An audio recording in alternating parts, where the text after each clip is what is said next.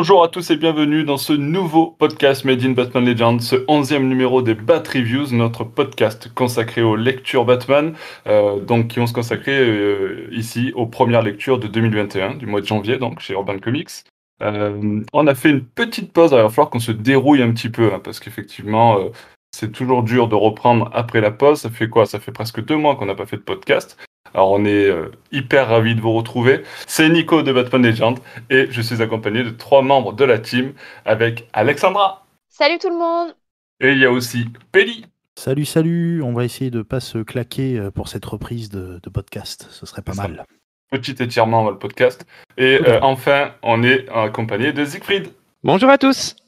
Salut Siegfried. Euh, ben, écoutez, je vous propose qu'on démarre ce Bat Reviews, qu'on reprenne nos bonnes vieilles habitudes avec euh, une première lecture qui est consacrée à Batman et c'était Batman Détective, tome 4. Et c'est Pelli qui va nous en parler. Oui, oui, oui, oui, oui. Euh, du coup, Batman Detective tome 4, un cœur I2, euh, bah, toujours scénarisé par Peter Tomasi et euh, dessiné par Brad Walker. Sauf que là, il y a pas mal d'autres dessinateurs. hein. On retrouve Travis Moore, Max Raynor, Sumit Kumar, Scott Goldens-. Euh, je ne sais pas si je le prononce correctement. Enfin bref, il y a énormément de, de monde parce qu'en fait, c'est un comics 5 en 1. En fait, dans un comics, tu as 5 aventures et de quoi te faire, perdre- de, quoi te faire perdre la boule. Euh, du coup, dedans, on va retrouver deux annuels de Batman, l'annuel numéro 2 et l'annuel numéro 3. Euh, je vais vite fait euh, faire un petit truc dessus. Euh, L'annuel 2, franchement, c'est vraiment bof. J'ai pas trop, euh, pas trop apprécié là avec euh, euh, avec le, le, le méchant qui a euh, Le faucheur. ah, le faucheur, voilà. Non, on en reparlera du coup du faucheur. Voilà, ouais, j'ai pas trop, euh, ouais, j'ai- j'ai j'ai pas trop aimé. Après, ce que, ce que j'aime bien, c'est par contre, c'est- je trouve quand les seconds plans sont vachement réussis dans, ce, dans cet annuel numéro 2. Il y a des petits détails comme ça qui sont, qui sont plutôt cool. Euh, et par contre, euh, c'est tout l'inverse parce que l'annuel numéro 3, avec euh, l'histoire sur Alfred, j'ai adoré. Euh, j'ai j'ai adoré le scénario parce qu'on retrouve bah, Alfred qui malheureusement nous, nous a quittés. J'ai le droit de le dire, hein, euh, parce qu'il y a, il y a prescription. Et euh, du coup, c'est plutôt pas mal. Et les dessins aussi de spoil, quoi. sont vraiment magnifiques. Il n'y a pas de spoil, il y a, y a prescription, quand même. Et du coup, ensuite, au niveau des, au niveau des autres, des autres récits, on a du 1018 au 1026, il me semble.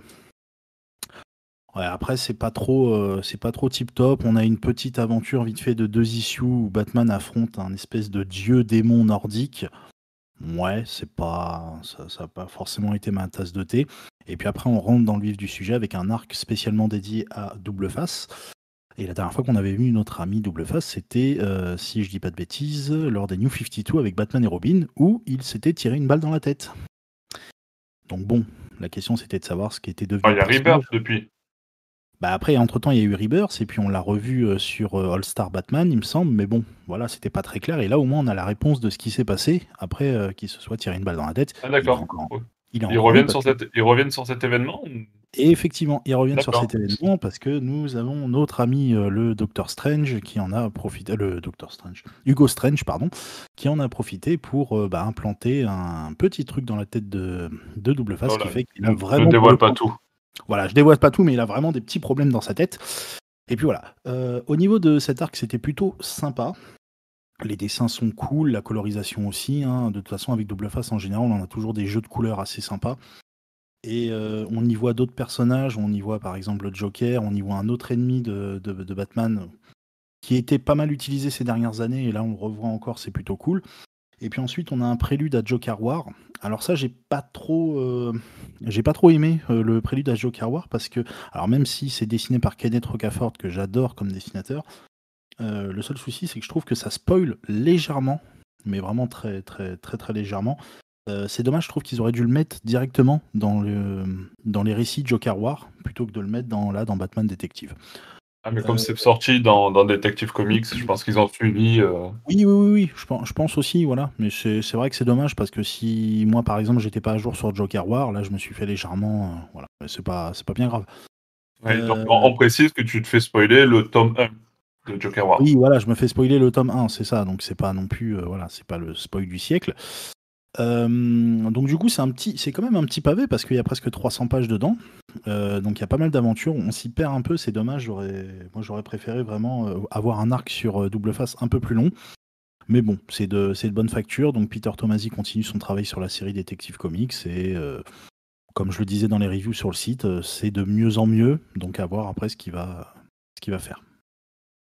Ok, très bien. Euh, alors effectivement, tu es en train d'écrire la review qui devrait sortir incessamment sous peu. Alors peut-être euh, un peu avant le podcast, peut-être un peu après, mais en tout cas, la review complète sera, sera écrite sur le, sur le site Batman Legend. Euh, on Est-ce que quelqu'un veut parler de Détective Tom 4 Je ah, peut-être. Juste pour dire que je suis, je suis relativement d'accord. En fait, euh, un peu plus négatif peut-être, parce que pour moi ça commence à ressembler à ce qu'on aimait de moins dans le, à la fin du run de Snyder sur Batman, c'est que ça commence à être vraiment foutraque.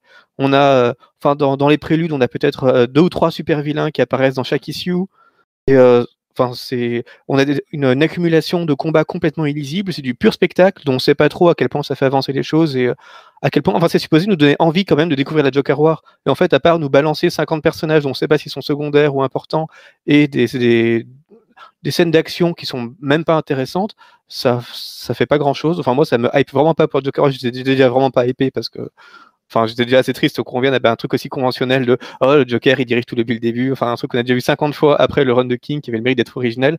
Mais alors là c'est vraiment pas le genre de truc qui m'a inspiré confiance. Heureusement effectivement qu'on a de temps en temps, euh, voilà il y a Brad Walker qui dessine quand même assez bien le, numéro sur double face qui est pas inintéressant, même si euh, bon double face commence à avoir une secte et une dérive mystique. Enfin, ça, ça vire un peu au gros truc d'un. C'est un peu du n'importe quoi, du n'importe quoi de comics. Mais, au moins, il y a des trucs qui sont joliment dessinés. Et puis bon, c'est Double Face qui reste un personnage intéressant. Il y a toujours le parallèle entre Double Face et Batman. Enfin, il y a des trucs sympas, même si c'est pas très bien, c'est pas très bien écrit dans l'ensemble, quoi. Enfin, il n'y a pas un grand scénariste qui a une grande, une grande idée d'un grand arc à écrire derrière. On ne sait pas trop euh, pourquoi il balance ces trucs-là dans cet ordre-là et de cette manière-là. C'est un peu foutraque, quoi. Donc, à mais moi, ça me, rappelle, les, heures sombres de, de Snyder. C'est pas très encourageant. Ouais, c'est vrai que l'impression qu'ils savent pas trop quoi faire. Les Detective Comics, il n'y a pas de, ligne directrice comme on a pu avoir avec la série juste avant, euh, avec James Allen 4, où il y avait, euh, bah, y avait une série quoi, à suivre. Là, c'est un peu, euh, ça part dans tous les sens. Et c'est pas trop. Euh... J'étais un peu frustré parce que le, ça commence par euh, donc l'annual 2 qui euh, fait référence directement au Black, au livre noir de qu'avait imaginé Morrison. Je rappelle, le livre noir, c'était un, un, livre que possède Batman et qui raconte toutes les histoires pré antérieures à la continuité actuelle, donc des trucs qui normalement ne sont plus canons et dont Batman a, on ne sait pas trop comment, des espèces de réminiscences, donc on ne sait pas trop à quel point ça s'est passé, à quel point ça s'est pas passé. Et euh, le fait d'avoir un truc comme ça qui donc euh, est euh, n'est normalement, plus canon dans le, dans, le Rebirth, qui apparaît dans, qui apparaît dans le Rebirth, et en plus on évoque bah, Batman Incorporated, enfin, il y, a vraiment une volonté de faire revivre la mythologie de Morrison qui est assez sympa, et puis en fait c'est vraiment Enfin, c'est un, un, annual, quoi. Donc, c'est une espèce de truc un peu hors continuité, un peu bâtard. D'ailleurs, Alfred réapparaît dedans. Donc, c'est dommage parce que ça, ça lancé plein de choses vraiment intéressantes. Et finalement, ça, enfin, c'est ce que disait Pelli. Finalement, ça en fait juste une histoire, un récit assez commun, sympa pour montrer la relation entre Alfred et Batman mais euh, ça, mène à rien et c'est plutôt évoqué par la suite. enfin, comme, souvent, c'est des volumes qui mélangent un peu des choses, euh, des choses très différentes et qui finalement auraient peut-être mieux fait de s'appeler Prélude à Joker War que euh, Batman Detective. Tout. Mais sur ce, on va enchaîner sur une autre lecture. tu parlais de Snyder tout à l'heure, Siegfried. Alors, je vais te laisser la parole pour parler de Batman Death Metal, tome 2. Alors, on, euh, se souviendra peut-être que j'avais plutôt apprécié Death Metal tome 1, ce, qui est, ce dont j'étais le premier surpris, parce que euh, c'est vraiment pas hein, le genre de, de run qui me, qui me, j'apprécie. Enfin, c'est ce que j'arrête pas de répéter, c'est juste une espèce de grand méga arc cosmique. On avait euh, Darkseid, on avait l'anti-monitor, on avait on avait Mandrake, maintenant on a on a successivement euh, le Batman qui rit, Luthor et Perpetua plus ou moins en même temps, plus ou moins les uns après les autres. Enfin, c'est juste, on, on, réinvente tout le temps des méga, euh, méga menaces cosmiques de, de, la mort qui sont toujours plus fortes que la précédente. Donc on se demande ce qu'on va pouvoir inventer euh, après, puisque là on nous, on, nous dit que Perpetua c'est le plus, le plus, le plus puissant antagoniste qu'ait jamais connu l'univers, qu'elle, qu'elle, qu'elle mange qu'elle, qu'elle se nourrit des crises de l'univers d'ici, des crises que subit le, que subit le multivers. Donc en gros, elle précède l'intégralité de, ce qui a pu se passer dans le canon. Et dans le canon, enfin, c'est une espèce de, de gros dynamique. On, on, se demande un peu ce qu'ils vont nous inventer après et surtout comment ils vont pouvoir rendre réaliste le fait que les super-héros la, vainquent, puisque c'est quand même ça le but. Donc c'est vraiment le genre d'intrigue cosmique qui moi m'intéresse pas du tout parce que c'est du pur truc du comics. Le, le super vilain, il est trop, il est trop super fort et au bout de 300 numéros, il sera quand même battu par les super-héros grâce à, grâce à on sait pas quel artefact un peu pourri sorti de d'arrêt les fourrés. Donc bon, c'est pas, pas très intéressant. Mais l'avantage de, Death Metal 1, c'est qu'il y avait une espèce de délire de Snyder qui qui construisait son, nouveau monde où le Batman Kiri a en gros conquis la, conquis la Terre sous les ordres de Perpetua et euh, il développait une, énormément de concepts. C'était un peu comme Last Night on Earth. On, sentait, on était presque dans quelque chose qui n'était plus canon. Les scénaristes avec Capullo euh, s'amusaient surtout à construire une nouvelle mythologie. Donc il y avait des, il y avait des gros délires euh, qui étaient quand même assez, assez, assez drôles, assez, divertissants. Et bah, là, le problème, c'est qu'à un moment, peut plus construire l'univers, il faut raconter l'histoire. Faut, il faut revenir à une intrigue qui avance et euh, au fait que ben, Perpetua, à la fin, elle va être vaincue. Donc, euh, on, enfin, ça fait longtemps que je disais qu'elle euh, va certainement être vaincue par le Batman Kiri, parce qu'il est quand même plus intéressant que soit le Batman Kiri, la grosse menace finale, que, que Perpetua, dont on se fiche complètement. Donc ça, je, je vous dis rien de plus. Peut-être que ça va avoir lieu, peut-être non. Mais enfin, malheureusement, il faut revenir à une histoire qui avance et donc il faut arrêter un moment d'inventer des concepts délirants pour, pour utiliser ces, concepts et faire avancer l'histoire. Et du coup, on revient à une espèce à quelque chose qui est beaucoup plus premier degré et qui forcément est beaucoup moins beaucoup moins intéressant parce que ça reste une aventure, enfin ça reste des aventures complètement délirantes, euh, enfin un peu complètement complètement foutraque et qui finalement ne raconte pas pas pas grand chose d'autre que euh, une poignée de héros qui va qui va qui va vaincre une méga, menace au bout de au bout de 300 numéros. C'est pas le pire numéro de toute la série des métals parce qu'il y a, y a des artistes qui font vraiment du bon boulot. Enfin là là on, on nous ressort quand même outre outre Capullo qui est plutôt en forme, ça va. On a du Manapool, on a du, du Riley du Jesus Merino, enfin on a quand même des, choses, des choses plutôt sympas. Et euh, comme d'habitude, c'est une espèce de compilation de, numéros dérivés, donc c'est on, avance plus par, petits pas qu'on raconte vraiment un, gros événement qui concerne tout le monde, mais du coup on a des, choses assez, euh, assez marrantes. On a notamment un Multiversity noir donc on revoit euh, Captain Carrot notamment, euh, que j'aime bien. On a tout un numéro qui, euh, qui se concentre sur le Allman, Allman de, Terre 3, qui, qui semble prendre une importance assez, assez importante. Snyder ajoute même une dimension méta en imaginant un personnage du chroniqueur qui est qui se présente comme en gros comme le, secrétaire du, tribunal divin. Enfin, il réinvente quelque chose, mais enfin, c'est quelqu'un qui, qui, qui, essaie, qui, essaie de comprendre comment l'univers en est arrivé là, à cette, cette espèce de prélude d'anticrise, exactement comme le lecteur. Donc on a une espèce de nouveau personnage euh, un peu omnipotent qui, euh, qui imite le lecteur et enfin qui incarne le, lecteur essayant de comprendre ce qui se passe et qui ajoute un petit truc sympa. Donc encore une fois comme chez Snyder, ça mélange beaucoup trop de choses à beaucoup trop de niveaux différents, du premier degré, du second degré, du méta, du, du délire, du multivers, etc. Mais heureusement, c'est un peu relevé par, euh, par beaucoup, par une grosse galerie de personnages qui viennent de plein de, de, plein d'endroits un peu inattendus, qui font que, enfin, on a, on a du, du, Baby Batman qui revient, une ligue de Batman multicolore. Euh, enfin, du coup, ça peut quand même aguicher les lecteurs qui aiment bien toute cette dimension de multivers parce qu'on fait appel à des, au, multi, au multivers notamment mis en place par Morrison dans, le, dans Multiversity et donc à quelques Après, concepts assez sympas.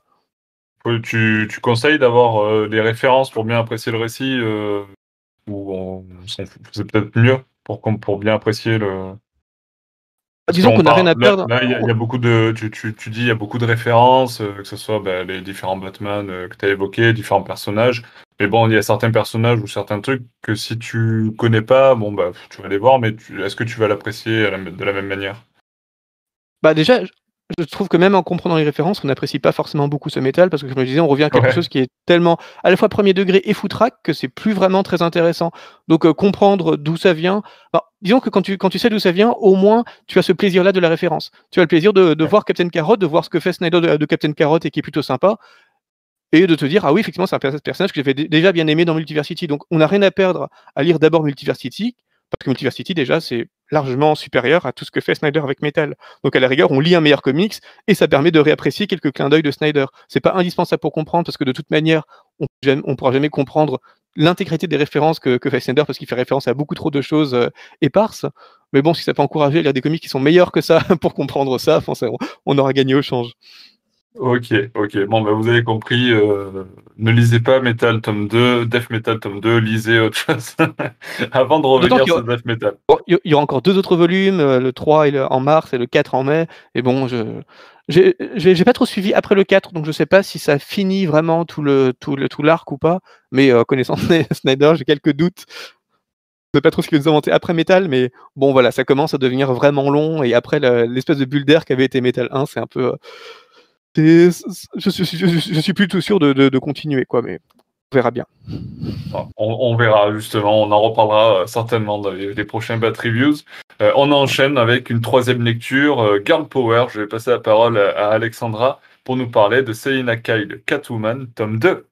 Du coup, oui, je vais vous parler de Catwoman Selina Kyle, tome 2, donc qui est nommé Loin de Gotham. Euh, on est sur une suite directe euh, du tome 1. Euh, on est toujours dans Catwoman qui s'est installée à Villa Hermosa, loin de Batman. Ce qui est intéressant dans celui-ci, alors j'ai plutôt un avis partagé, même si j'ai fait une critique qu'on peut dire positive sur le site Cher Site. Il y a un côté où j'ai beaucoup apprécié, où on sent le détachement et l'émancipation de Catwoman par rapport à Batman.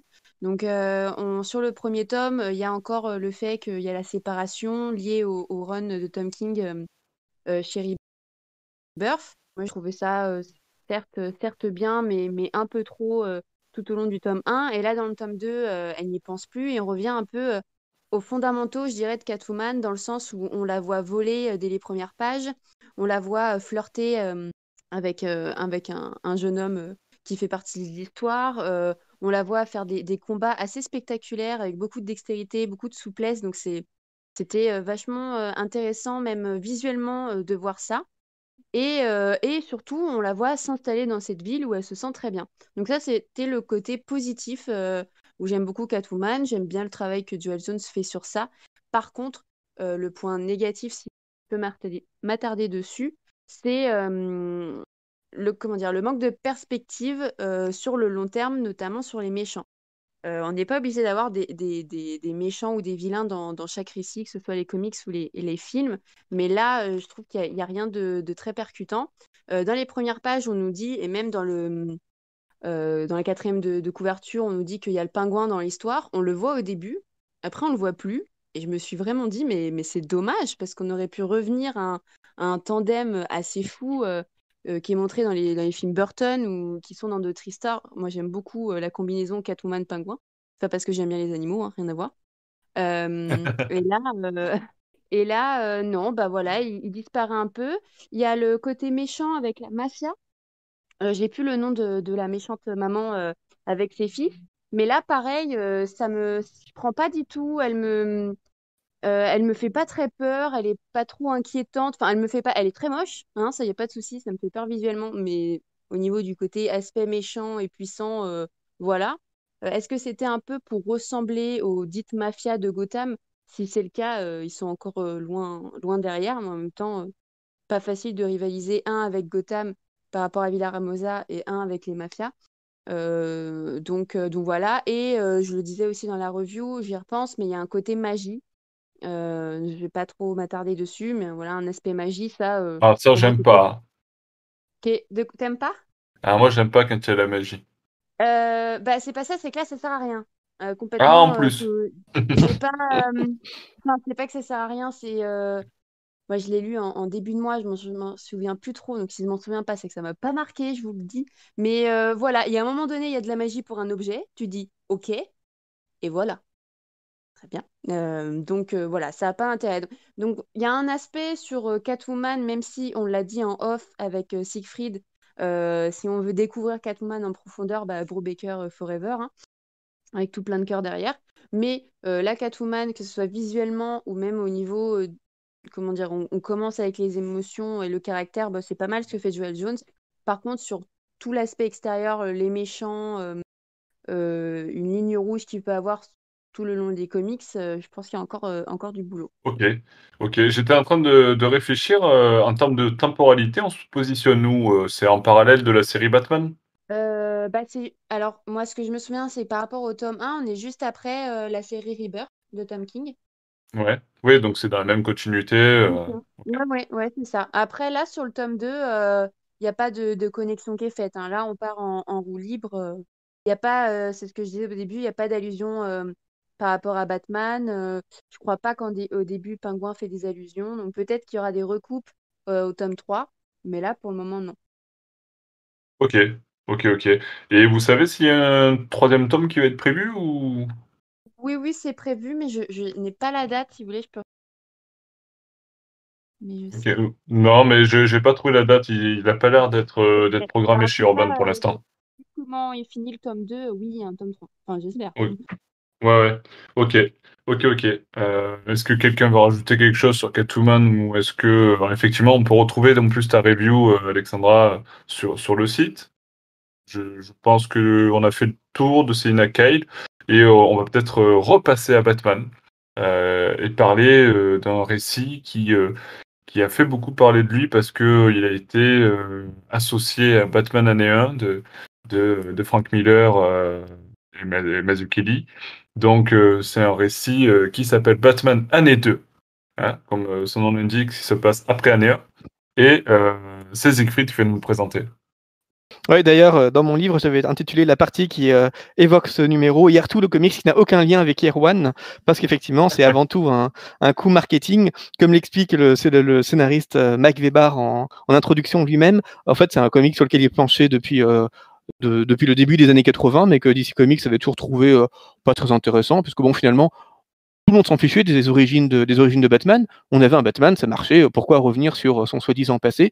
Et tout à coup, il y a eu Miller à qui on donne carte blanche, qui propose de faire un Year One. Évidemment, on lui donne, on lui met la planche, à, on lui donne la planche à billets pour pour faire son son Year One. Ça marche du tonnerre. Et donc, évidemment, bah, on, on aimerait bien continuer de sur ces de, de, de marcher sur ces plates-bandes-là pour poursuivre le succès. Et euh, on se souvient de Mike Weber et on se dit, on- bah, tiens, ça serait ça ferait un bon Year Two. Donc, on va reprendre l'histoire à 75% parce qu'il doit faire quelques petites modifications pour accrocher à la continuité de, de, de, de Year One. Mais donc, c'est une histoire qui n'avait pas du tout été envisagée comme, euh, comme, un, comme un Year 2 à la base. Ça parle effectivement plus ou moins des débuts de Batman, mais euh, enfin, ça se passe pas du tout à la deuxième année de, la deuxième année de vie de Batman, puisque à l'époque- hein. l'époque où ça se déroule, Gordon est déjà commissaire. euh, tout le monde sait que Batman et la police travaillent ensemble. Il y a un bat signal. Enfin, on n'est vraiment pas dans, c'est vraiment pas la suite de, de, de One. À la rigueur, si on veut vraiment la suite spirituelle de, de One, il faudrait lire le, bah, il faudrait lire euh, Su- Superman Year One de, de Frank Miller, qui est sorti l'année dernière. Où là, effectivement, on voit un Batman qui se cherche vraiment au, au niveau des procédés. On voit même Batman avec un, avec un fusil, en sous-entendant qu'à ses débuts, il n'avait pas encore sa politique anti-armes. Donc, à la rigueur, c'était plus intéressant. Ou euh, sinon, on a le All-Star Batman et Robin de, de, de, de Frank Miller aussi, qui euh, raconte un peu plus un Batman qui se cherche et qui n'a pas encore les, les méthodes actuelles. Mais là, sinon, à part qu'on nous dit que c'est un peu la première histoire d'amour de Batman, enfin, on, on nous raconte des petites choses comme ça, mais sinon, on le ressent absolument pas comme une histoire des débuts de Batman et ça pourrait se dérouler à la fin du parcours de Batman, ça serait, ça serait plus ou moins pareil. Enfin, il n'y a pas vraiment cette immaturité du héros. Donc, à ce niveau-là, il y a une espèce de marketing un peu mensonger uniquement pour surfer sur Year One et évidemment qu'on va retrouver après, puisque peu après ça, on va voir un Year 3, un Year 4, on va avoir des Year One pour à peu près tous les personnages importants du DCverse et des trucs qui finalement n'auront rien à voir les uns avec les autres. Enfin, c'est euh, c'est un, joli procédé qui a permis de beaucoup plus parler du comics qu'il ne le méritait, parce que Year 2, c'est un comics assez sympathique euh, sur euh, bah, Batman et Gordon qui sont bien embêtés quand dans Ville il arrive le faucheur qui est un, une, enfin, qui, se pense un peu comme un super-héros, enfin, c'est un être euh, extrêmement puissant qui tue les, qui, qui traque et qui tue les criminels. Une espèce de Punisher en fait chez, chez DC Comics. Évidemment, on retrouve toute euh, une imagerie extrêmement violente parce que c'est les années 80 que DC un peu la, ram- ramasse par rapport à, à Marvel et puis bon, on va avoir Image Comics bientôt. euh. Enfin, il y a une cycle de la violence qui commence à être vraiment appréciée par le lectorat. Donc c'est un, c'est un peu un prétexte aussi pour euh, pour montrer euh, parce que le faucheur, il a des espèces, il a des espèces de faux. Du coup, il tranche, il y a du sang partout. C'est une, une espèce de pour l'époque, ça devait être une espèce de déluge gore. Aujourd'hui, ça nous fait un peu rire, mais euh, voilà, c'était il y, avait aussi tout ce côté-là pour euh, pour surfer un peu sur euh, sur la mode. Donc ça en Ah. fait une histoire assez euh, assez sympathique parce qu'il y a ce- quand même ce parallèle entre euh, Batman qui ne veut pas trop tuer et puis ce faucheur qui veut tuer et puis euh, comme Batman ne gagne pas contre le faucheur, il se dit qu'il va tuer le faucheur. On ne sait pas trop d'où ça vient. Enfin, ça semble pas trop coller avec. euh, prétexte qu'il n'arrive pas à le battre, il va le tuer. Enfin, c'est pas, c'est pas, pas très clair. euh, Mais enfin, il y a une tentative de réfléchir à- au rapport de Batman avec les armes, d'autant que euh, Batman envisage de tuer le faucheur avec l'arme qu'avait utilisée Joe Chill pour tuer ses parents. Pourquoi cette arme-là en particulier, on ne sait pas trop. Mais euh, tout à coup, euh, Batman retrouve Joe Chill et va, mener- va faire quelques missions avec Joe Chill, et donc à chaque fois, il hésite à le tuer pour venger ses parents. Donc ça, à la rigueur, c'est pas inintéressant. Ouais. Enfin, c'est toujours Ouais, il y le a un même coup rapport de. avec Joe Chill à qui est, moment est un plutôt intéressant. Après, euh, après c'est vrai Bah, en que fait, il y a, il y a plein si de Joe- défauts. Si Joe Chill est là, en fait, c'est surtout parce que, bah, comme souvent, à partir du moment où on donne plus ou moins carte blanche à un scénariste, il veut absolument faire son euh, marquer un peu la continuité pour qu'on se souvienne de lui. Donc forcément, il faut qu'il montre Joe Chill, il faut qu'il montre la mort de Joe Chill parce que du coup, on pourra plus jamais parler de Batman et de Joe Chill sans penser à son run. Bon, euh, manque de peau, ça va être évidemment, va y avoir un, gros, un gros redcon et Joe Chill ne sera finalement ne sera ne sera pas mort. Enfin, on va, on va réécrire euh, ce Yertou. Il sera, je crois que c'est en 95 déjà où on va estimer que Yertou n'est plus canon parce qu'on va reparler de, on va reparler d'un d'un Joe vie. Mais voilà, enfin, c'est une espèce de stratégie marketing euh, parce que euh, vraiment en termes de marketing, c'était pensé comme Yewan, non seulement par le titre, mais aussi parce qu'on faisait appel à un supposé grand scénariste, Mike Weber, qui venait de faire Camelot 3000, donc qui était quand même un gros, euh, en termes de graphic novel dans le monde du comics, ça avait eu un impact assez fort. Et puis, exactement comme Year One, juste après la publication en fascicule dans Detective Comics 575 euh, à 578, on avait publié ça en, en TPB. Et c'était vraiment très rare à l'époque qu'on prenne des petits morceaux de des petits morceaux de run comme ça pour en faire des, TPB immédiatement après. Donc il y a une volonté presque d'en faire un graphic novel qui a beaucoup aidé à son à son succès. Parce que voilà, enfin l'intérêt c'est sur de ce volume, c'est surtout le desservir euh, aujourd'hui parce qu'au final on s'attend à un truc. Euh, avec avec le, recul tout à fait, oui. Mais voilà, enfin, du coup, il bénéficie quand même d'une espèce de réputation culte qui fait qu'aujourd'hui, on a quand même un peu de mal à, dire que c'est nul parce que bah, c'est pas si nul, mais c'est très très très loin de pouvoir euh, être associé comme ça à Yerwan, d'autant que le, dessin d'Alan Davis est de temps en temps de Todd McFarlane est sympathique, mais enfin on est très très loin du dessin très recherché de Dave Mazzucchelli, qui vraiment ça méritait pas d'en faire des TPB directement.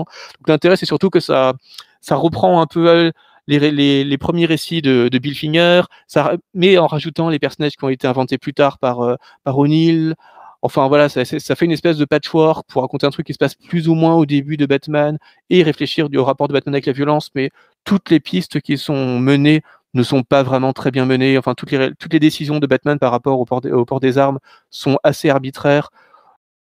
Et euh, toute, toute sa relation avec Rachel Caspian, qui serait son premier grand amour, est sympathique, mais euh, bon, voilà, c'est un récit, c'est un récit qui se lit plutôt bien. C'est dessiné vraiment très proprement avec quelques idées.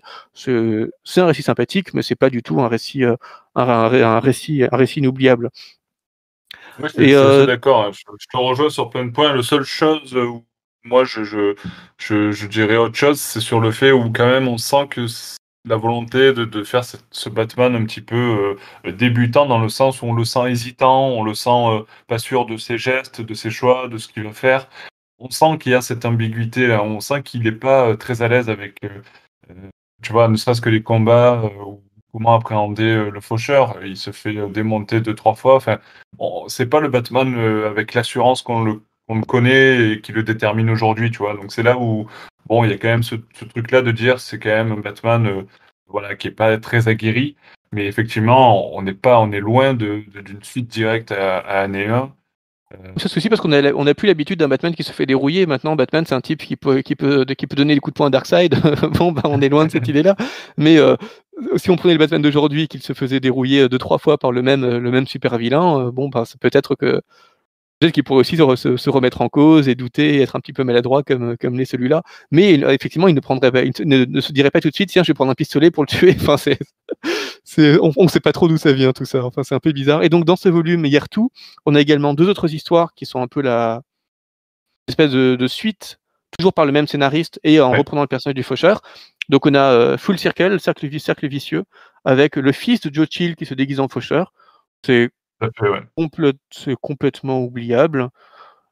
Ça se lit, hein, mais franchement, c'est assez, euh, c'est assez oubliable. Et ensuite, on a La Vengeance du Faucheur, qui pour le coup est vraiment très moche. C'est dessiné par euh, Jerry Bingham et c'est complètement daté. Et c'est vraiment son intérêt. En fait, le seul intérêt, c'est que comme on, euh, a eu le faucheur qui était donc un Caspian et comme on a eu le faucheur qui était incarné par les enfants de Joe Chill, on se dit tiens le faucheur ça va peut-être être Rachel Caspian la, fille du faucheur qu'on donc, parce que c'est un peu le seul personnage qui n'a pas été le faucheur. Et donc on a cette ce suspense qui est qui est, qui est, dans l'histoire aussi. Et en fait euh, non pas du tout. En fait on se fiche absolument complètement de la du personnage qui est le faucheur à la fin et l'histoire est complètement oubliable. Donc au moins l'avantage c'est que dans ce volume dans, dans ce volume là on a euh, tout ce que Barr a fait autour de son personnage du faucheur. Et, euh, voilà, ça, ça, peut être intéressant parce que Yartou a cette, cette, espèce de réputation culte, donc en tant que lecture un peu patrimoniale, c'est pas pas une très grande lecture. Oui, tout à fait. Après, c'est vrai que pour, euh, les, fans hardcore de Batman euh, que nous sommes, c'est toujours bien de pouvoir découvrir un récit euh, voilà, qui est réputé un peu comme lui, et puis après d'en faire, faire notre avis. Mais, en tout cas, c'est vrai que moi, je m'attendais à un truc bah, de réputation, je me suis dit, bon, ça, peut être pas mal, on va voir ce que ça va donner. Et puis en fin de compte, c'est vrai qu'il faut, faut dégager tous les a priori que tu peux avoir sur le récit avant de l'entamer, sinon tu t'es déçu. quoi. Tout le monde le dira, regardez plutôt le film d'animation Mask of the Phantasm, qui est directement tiré de, de ce Year 2, et que beaucoup considèrent comme le meilleur film, euh, meilleur film Batman tout court, euh, y compris live, euh, live action, qui est effectivement un très très bon dessin animé sur Batman et qui reprend la plupart des idées de, de Barr, mais dans une esthétique un peu plus léchée, avec quelques twists sympas, beaucoup plus rythmés. Enfin, c'est beaucoup, bah, beaucoup, de choses différentes. C'est bien mieux et bien plus lisible que ce que ce Year Tout à fait.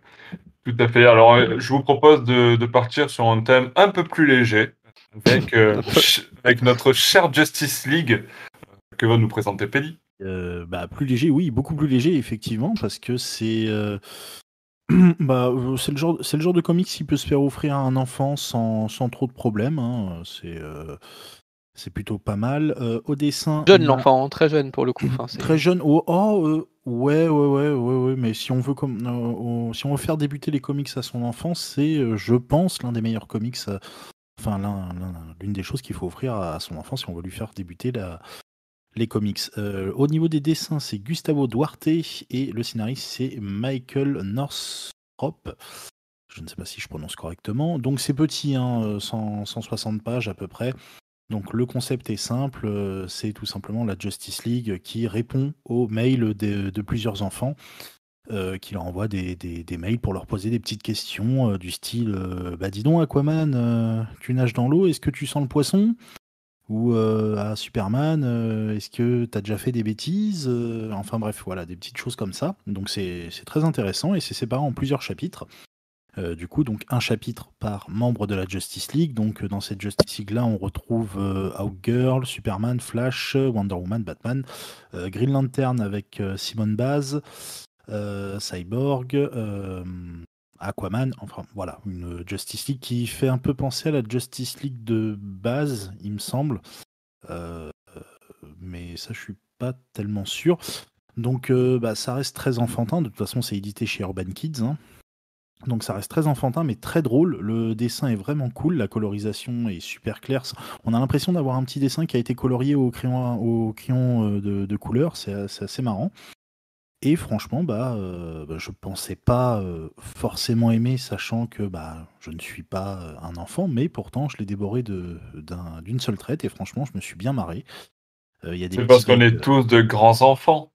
Ah bah là pour le coup j'ai retrouvé vraiment mon esprit d'enfant et je pense d'ailleurs l'offrir à un de mes neveux pour, pour son anniversaire parce que clairement c'est c'est énorme quoi c'est c'est marrant c'est des petits gags comme ça c'est des petits trucs c'est après, voilà, ça, ça plaira pas forcément à tout le monde, hein, parce qu'il faut un, public particulier, mais à partir de 6 ans, franchement, ça se, ça se lit impeccable et il n'y a pas. Euh, c'est super drôle, c'est franchement bien réussi. Et euh, justement, euh, alors tu, tu, parlais d'un enfant de 6 ans, alors j'imagine que les enfants de 6 ans n'écoutent pas notre podcast, mais euh, c'est tant jamais. Mais est-ce que ça, ça est-ce que en, en tant qu'adulte aguerri, père de famille ou autre, on peut quand même apprécier bien ce récit Oui, Ouais, ça, ça fait le charme, ça, ça, ça, ça fonctionne. Franchement, si on a, si on a une part d'esprit enfantin dans, en nous, euh, ça, ça fonctionne. Si on retrouve ce petit esprit-là, et c'est vraiment cool. Ça change de lire des récits qui sont complètement décontractés, qui se prennent pas au sérieux, et là c'est le cas, et ça fait plaisir, ça fait du bien. Ok. Euh, Mais euh, alors, en complément, je dirais quand même que s'il y a des parents qui nous, qui nous écoutent et que vous avez des enfants qui ont un, peu, un tout petit peu plus de 6 ans, euh, l'année dernière, on a quand même eu à la fois les contes de Gotham et euh, Superman écrase le clan, qui étaient euh, deux comics Urban Kids aussi, et qui sont infiniment plus, plus profonds, plus jolis, plus poétiques, plus, plus intéressants que celui-là. Cher Justice League, c'est vraiment un peu gamin, un peu léger. Donc voilà, mesurez bien par rapport à l'âge de votre enfant aussi, parce qu'à partir du moment où il est en âge de lire les contes de Gotham ou Superman écrase le clan, ça reste des comics Urban Kids beaucoup, enfin, beaucoup plus, beaucoup plus enrichissant que ne peut l'être Charles Justice League, qui est surtout euh, vraiment très léger et qui s'adressera à des enfants pour le coup vraiment plus jeunes, ne pouvant pas forcément euh, avoir de, recul ou de lecture, de lecture un peu distanciée des, des comics qu'on leur, qu'on leur donne. Ouais, pour moi, là, on est dans la tranche d'âge entre 6 et 10 ans. C'est nickel, c'est voilà, c'est le petit truc comme ça. C'est vraiment très décontracté, comme dit Siegfried. Ça se prend beaucoup moins au sérieux que les contes de Gotham. Donc voilà, c'est mais c'est agréable. Ok, je, vas-y euh, Alex, pardon. Bah, du, coup, ayant une petite expérience de libraire. Euh, je trouve ça intéressant que même dans la catégorie Urban Kids, euh, on a des, différenciations comme ça. Donc, tu, l'as dit, Siegfried, les contes de Gotham, on va dire que c'est un peu au-dessus, peut-être à partir de 7 ans. Et du coup, Cher Justice League est vraiment très, très enfant. Et c'est bien parce que ça fait différentes propositions et différentes évolutions d'âge, quoi. Donc, peut-être que pour eux, c'était pas du tout prévu, mais que nous, on peut le, le présenter comme ça. Clairement, il y, a une tranche 6 ans et une tranche 7-8 ans et plus. Oui. Mmh Sachant que les 7-8 ans et plus, pour le coup, enfin Superman écrase le clan ou les contes de Gotham, ça peut vraiment être apprécié par un regard d'adulte, parce que c'est vraiment des propositions qui peuvent nous apporter quelque chose à nous aussi.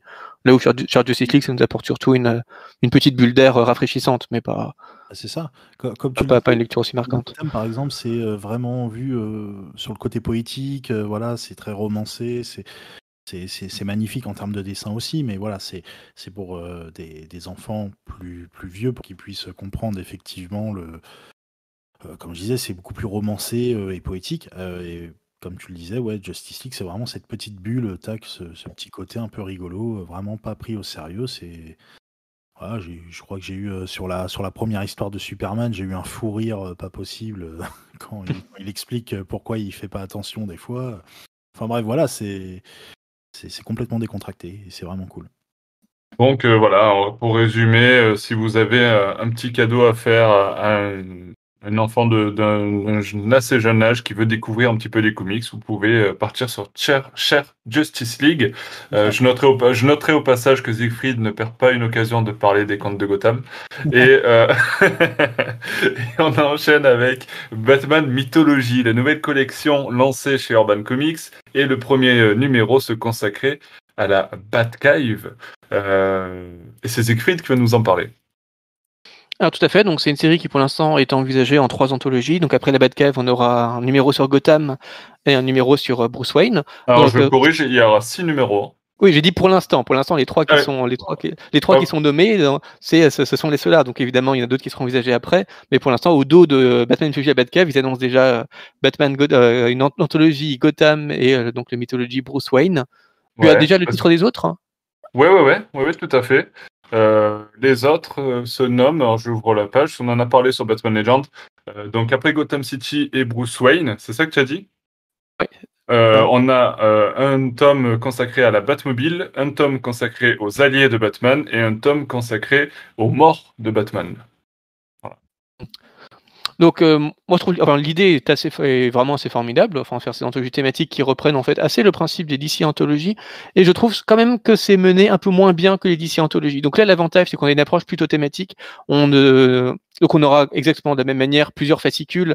Euh, enfin, correspondant au thème pour retracer l'histoire, mais dans une approche qui ne sera pas chronologique, mais euh, les fascicules vont être répartis en différents, euh, différents thèmes. Donc évidemment les origines de la Batcave, mais aussi euh, les, différents trophées dans la Batcave, par exemple. Mais euh, l'avantage d'ici Anthologie, enfin ce que j'aime vraiment beaucoup dans, ces, dans, dans, ce, dans cette ancienne formule, c'est qu'au début de chaque fascicule, on avait une introduction assez, euh, assez développée en une page qui a vraiment replacé le comics dans le contexte, parler un peu des auteurs, expliquer un peu ce qui s'était passé dans le monde éditorial du, du comics pour qu'on en arrive là. Et là, ça fait assez cruellement défaut quand même. Je vais donner un exemple qui est qui moi m'a vraiment assez frappé. Euh, donc la, Batcave, à l'origine, elle a été inventée dans le, le serial Batman, dans les films Batman qui passaient au cinéma. C'est euh, sur le plateau euh, les, auteurs de Batman qui sont dit tiens en fait ce serait une bonne idée d'intégrer ça aux comics.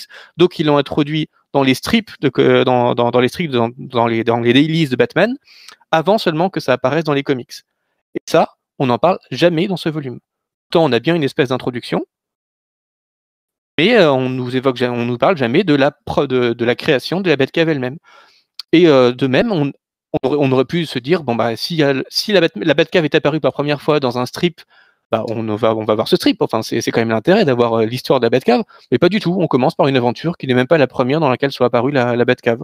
Donc il y a ce choix qui est un peu curieux parce que d'un volume qui s'appelle euh, Mythologie de la Batcave et qui, reprend des aventures qui vont des années 40 jusqu'à aujourd'hui, on pourrait s'attendre à ce qu'il y ait quand même une certaine volonté d'exhaustivité ou au moins qu'on ait tous les éléments qu'il faut pour bien appréhender la, la Batcave. Enfin, c'est ce que j'attendrais a priori euh, assez légitimement, je crois.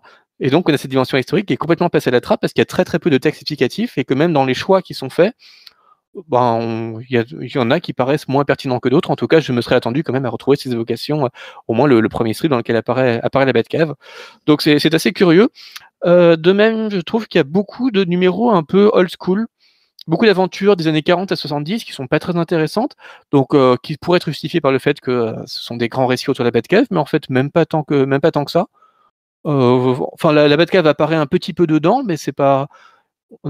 Il y a des récits très bien. Hein. Il y a un récit où on découvre que la, par exemple, que la Batcave aurait déjà été habitée il y a 300 ans par des, par un autre, un autre héros à la double identité donc évidemment, bon, c'était une, une, des grandes, une des grandes idées autrefois. Batman et Robin vont aller voir le professeur Nichols qui les fait revenir dans le temps pour euh, comprendre ce qui se passe. Donc c'est encore un des, un des, un des, délires de, de l'âge d'argent, mais Mhm. mais, mais au moins, il y a une vraie volonté de comprendre l'histoire de la, de la Batcave, donc ça pourquoi pas. Mais il y a beaucoup d'aventures qui ont un rapport avec la Batcave qui est vraiment assez ténu, à part que les personnages sont un peu dans la Batcave à un moment donné. Et pour un volume de, de, de 250 pages avec une vingtaine d'histoires, on aurait pu s'attendre à des choix qui soient un peu plus, euh, un peu plus fondamentaux. Enfin, je préférais à la rigueur que ce soit plus court, mais qu'on ait que des récits qui parlent vraiment de la Batcave et qui explorent vraiment de la Batcave. J'étais assez surpris, par exemple, qu'on n'ait pas du tout euh, apparemment, euh, Urban a un problème avec, peut-être DC Comics en général, avec les, euh, le All-Star Batman et Robin de Miller, dont j'arrête pas de parler, dont personne, donc, que, personne n'aime, mais on a une des planches les plus spectaculaires sur Batcave de toute, l'histoire de, Batman. Et je me demande même si c'est pas la première fois qu'on voit ça dans les comics, où à un moment on tourne les pages. Donc pour la première fois, Batman emmène Dick dans, la Batcave, et on et, quand on ouvre la page, en fait, il faut déplier une page parce que les, les, deux pages côte à côte ne suffisent pas à représenter la Batcave. Donc il faut déplier pour avoir une troisième page, pour avoir un vrai panorama de, de la Batcave. Donc ça, en termes éditorial, c'est déjà assez fou, et ça permet vraiment de mettre en valeur de façon extraordinaire la Batcave, et cette image n'apparaît jamais. Même pas à la fin, quand on a une espèce de galerie d'illustration de la Batcave dans différents comics, on pourrait avoir au moins euh, enfin euh, au moins une petite une petite reproduction que, sans forcément avoir cette idée du, du dépliant mais mais même pas on l'évoque jamais alors que pour moi c'est une des représentations les plus spectaculaires. En plus, c'était dessiné par Jim Lee donc autant dire que avoir un panorama en, panorama en trois pages la, la Batcave par Jim Lee qui en plus euh, veut essayer de reproduire le regard admiratif que, que Dick porte pour la première fois sur la Batcave enfin ça a quand même de la gueule et euh, de pas le représenter ne pas l'évoquer j'ai trouvé ça un peu un peu étrange donc heureusement on a quelques on a quelques jolies petites choses. Euh, c'était pas, on passe beaucoup de temps quand même sur les différents trophées de la Batcave. C'est chouette pour les comprendre, mais bon, ben du coup, on a tout un numéro sur le, le dinosaure et euh, on découvre que ça n'a pas toujours été un T-Rex. Pourquoi pas? L'intrigue se, se déroule pas du tout dans la Batcave, hein, c'est juste que du coup, l'objet se retrouve à la fin de la Batcave. La grande pièce aussi, dont, dont on découvre qu'en fait, la grande pièce, elle a pratiquement aucun, aucun intérêt dans l'intrigue euh, dans l'intrigue qui, justifie de l'avoir comme trophée à la fin, mais bon, pourquoi pas? On triche un petit peu aussi, par exemple, on a l'histoire du, la première histoire du Red Hood, donc euh, comment le comment le Joker devient le Joker et porte et porte et porte ce Red Hood, alors que le enfin le, le Red Hood c'est pas forcément un objet qu'on voit régulièrement dans la Batcave, donc le présenter comme un trophée de la Batcave et justifier le fait de raconter cette histoire-là par le fait que ça soit un trophée, ça me paraît un petit peu tiré par les cheveux. Mais euh, voilà, donc ça reste euh, est-ce que, euh, parce que je, sais qu'Urban a annoncé, en tout cas moi c'est ce qu'ils m'ont dit, que les récits comme ça seront tous, en tout cas, remplis de, de 80% minimum ou à peu près d'inédits. Alors est-ce que ça vient pas justifier le fait qu'on n'ait pas certains récits qui du coup ont déjà été édités en, français et que là on essaie de sortir un petit peu des sentiers battus, de prendre des récits un petit peu voilà, qui sortent un peu de, ce qu'on a l'habitude de voir? Bah peut-être, je je ne connais pas assez bien le l'exhaustivité des publications Urban Comics pour savoir ce qui a déjà été publié ou pas. Enfin, l'histoire du Redout a déjà été publiée, par exemple. Mais euh, disons que d'un volume qui s'appelle euh, Batman Mythology, je m'attendrais à ce qu'on essaye juste de raconter le mieux possible la Batcave et pas forcément de se dire c'est la Batcave, mais on enlève les récits qu'on a publiés récemment et on en met d'autres qui sont moins pertinents sur la Batcave. du coup, ça fait un truc. Non, mais, euh, c'est vrai qu'après le, le, le, le, fait de, de, rattacher des choses qui sont un peu tirées par les cheveux, c'est vrai que c'est peut-être un peu compliqué. Mais après, je, je comprends la démarche de ne pas rééditer encore des trucs qui ont déjà été édités, parce que sinon, Enfin, je voyais déjà les gens en train de râler, euh, les lecteurs en train de râler pour dire euh, ouais, mais en fait, on nous fait acheter un truc à 23 euros ou je sais plus combien. Dans, dans, euh, dans, tous les, dans, tous les, cas, on, dans tous les cas, on réédite. Par exemple, le Red, le Red Hood, ben, c'est bon, on l'avait déjà dans Joker Anthology, je pense qu'on l'avait déjà dans d'autres choses. Et en plus, c'est pas, c'est même pas un objet qui est vraiment rattaché à la Batcave. On aurait pu s'en passer très bien pour mettre un autre inédit, donc je comprends pas très bien. Euh, on a aussi le, le, le, costume vous vous souvenez, qui a été porté par le père de Batman. Mhm. On découvre Ah, qu'en fait, il avait, euh, euh, que, que Thomas avait déjà porté un costume de chauve-souris, avait déjà combattu des, combattu des criminels avec un costume de, de chauve-souris. Mhm. Euh, pareil, on le présente comme un trophée, alors que bon, ça doit apparaître dans un ou deux fascicules, mais enfin, c'est pas vraiment un objet rattaché euh, fondamental- fondamentalement à la Batcave. Et je crois qu'on l'avait déjà vu dans une publication urbaine. Donc voilà, il y a des- il y a des choix étranges. Donc, on peut se dire parfois que, au moins, justifié par le fait que ça a des, des fascicules qui racontent une histoire entière. Contrairement à ce qu'on avait pu avoir récemment avec euh, le- les 80 ans de- de- du Joker, où c'était énormément de petits fascicules qui, euh, de, euh, extraits de, extraits de run un peu plus, de run plus long. Mais en fait, même pas, puisqu'à la fin, par exemple, on a un numéro de la, la nuit des hiboux de Snyder.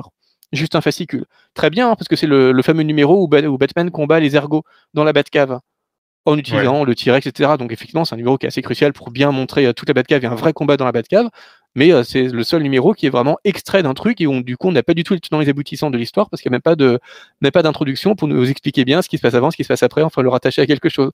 Du coup on se demande mais pourquoi n'avoir fait pas fait plus ce choix et avoir plus pris de, de piocher des, extraits par-ci par-là si ça permettait de mieux raconter la Batcave que les choix qui ont été faits euh, en l'occurrence. Donc voilà, c'est un peu étrange parce que c'est euh, pour un néophyte qui se dit euh, tiens c'est un volume sur Batcave, ça me permet de- d'appréhender de, un peu de biais l'aventure de enfin l'histoire de Batman c'est pas très intéressant parce qu'il y a plein de choses qui sont vraiment trop old school. Il y a vraiment beaucoup trop, à mon avis, de comics des années 40-70 qui sont pas indispensables et qui racontent, racontent même pas si bien la, Batcave. Mais ça, reste une anthologie tout à fait honnête. Mais voilà, je, pense que ça aurait pu être fait avec des choix plus pertinents. Enfin, de, la part d'un truc qui s'appelle euh, Mythologie Batcave, je me serais attendu à des choses beaucoup plus essentielles. Est-ce qu'on nous raconte vraiment, voilà, toute cette partie de notice historique qu'on a dans les anthologies, là, elle fait vraiment cruellement défaut parce qu'il y a des choses à expliquer sur la Batcave et qu'elles ne sont pas expliquées. Donc, heureusement, à la fin, on a une galerie des différents plans de la Batcave à travers le temps. Donc, ça, c'est vraiment très, ça, c'est une idée qui est vraiment très sympa. Mais on aurait pu beaucoup plus historiciser pour quand même en faire une anthologie qui nous, en- qui nous apprend quelque chose plutôt que de nous raconter beaucoup d'histoires qui sont pas forcément euh, liées, qui enrichissent pas vraiment cette, euh, la mythologie qu'on est supposé nous raconter. Donc, c'est un peu frustrant. J'espère que ça sera un peu mieux. euh, Ce que tu, Autant on ne sait pas trop ce qu'ils vont nous raconter sur Bruce Wayne, sur Gotham, enfin ça peut de nouveau être très vaste. Autant les- ce que tu évoquais après, les morts de Batman par exemple, ça peut être vraiment intéressant. Donc euh, il y a quand même des numéros qui me c'est le dernier tome, alors c'est attendu pour novembre, donc t'as le temps. Ouais, bien sûr, mais heureusement il y a quand même des trucs qui me hype un petit peu. Pas tout. Enfin les alliés, on sent que ça va être un peu, ça, ça risque d'aller un peu dans tous les sens, mais euh, il y a des choses qui me hype un petit peu, donc on verra par la suite. Mais là, j'ai pas été convaincu à 100%. C'est pas ce qu'ils ont fait de mieux en, en termes d'anthologie, y compris en termes de présentation de l'anthologie. Ok, euh, je sais que Alex, tu as, tu as, tu as fait ta, ta critique de Batman Mythology, la Batcave euh, sur le site. Est-ce que tu veux rajouter quelque chose après Siegfried ou on passe au récit suivant? Euh, Juste un tout petit peu, mais du coup, euh, je vais pas, pas en parler autant que, que Siegfried. Moi, j'ai fait un, un peu l'inverse. J'ai, plutôt bien aimé, mais avec un, un autre regard. Le regard vraiment beaucoup moins expert. euh, je, je rebondis juste sur l'aspect où il y a beaucoup de récits old school. Moi, c'est un, quelque chose que j'aime bien, mais je peux comprendre qu'on n'aime pas. Dans le sens où moi, je me suis mise à, on va dire, un peu tard à Batman, dans le sens où ça fait 7 ans que j'ai des comics, que j'ai plus lu des choses euh, récentes, euh, donc je suis vraiment toutes les choses récentes, mais que c'est avec ce genre d'anthologie, même si euh, le format anthologie est un, peu bizarre, hein, je suis d'accord avec toi Siegfried, c'est avec ce, ce genre de comics que je peux vraiment bah, puiser dans, dans tous les, les premiers récits de Batman euh, dès, euh, dès 1939, c'est des choses que, voilà, que, que j'avais jamais lues et je suis toujours très curieuse. Euh, même si c'est vrai que le lien avec la Batcave est peut-être un peu bizarre. Moi, j'ai trouvé que ça faisait sens. J'ai beaucoup aimé comment ils ont, ils ont fait, comment dire, une sorte de chapitre où on a les origines, les trophées. Bah, les trophées, ça fait partie de la Batcave, ça fait partie de l'histoire. Moi, c'était c'était cohérent. Et puis, euh, voilà, c'est le côté curieux. Je me dis, ah, il y a ça dans la Batcave. Moi-même, je ne savais pas du tout ce que ça représentait. Même si euh, c'est pas vraiment, on va dire, euh, l'origine officielle. Bah voilà, pour moi, ça, ça me fait toujours du plus. Donc, euh, c'est ce côté-là que j'ai. Oui, donc après, c'est vrai que c'est bien, moins comme ça, on a, on a justement deux avis. C'est intéressant parce que vous avez deux avis différents et puis euh, en fonction d'où euh, d'où le lecteur se place, plus du côté euh, d'Alexandra ou de Siegfried, euh, bah, vous savez maintenant si vous pouvez passer par la case mythologie de la Batcave. Euh, Ah, ça, ça me fait, ça me fait penser d'ailleurs qu'on n'a pas de récit sur l'ordinateur, par exemple, alors que ça, ça aurait pu être sympa. Une vraie histoire autour du, du du Bat Bat- du Computer de la Batcave. Batcomputer. Ouais, puis on n'en a pas non plus. plus, euh, en faisant ma critique. Que, que Ah, d'a- d'accord, j'aurais dû lire, pardon. Et puis on parle pas non plus du costume de, de, de Jason, qui pourtant est aussi vraiment important dans certains numéros, euh, Ouais, mais justement, je pense que là, euh, c'est pour éviter de republier euh, le deuil de la famille, enfin, un deuil dans la famille. Euh, ça, n'a jamais gêné euh, Urban, ça, de rééditer Bon, 50 fois ils- les mêmes trucs ils- d'anthologie. Donc, sont euh, plus à une, à une réédition près. hein. Ouais, mais justement, je pense que c'est la- la- la- leur idée euh, ici, c'est de vraiment proposer, euh, comme il me disait, 80% d'inédits, euh, tu vois, dans chaque tome. Donc, s'ils commencent à remettre euh, un dans la tu- famille, euh, que là, tu remets pas, dans ce cas, tu remets pas le Redwood, tu, tu assumes ça. Ouais, ouais, non, mais effectivement. Bon, ça si tu rentre dans les version 20%. et pas, pas d'autres, autant faire une, autant faire une, un vrai volume anthologique avec tout ce qui, tout ce qu'il faut.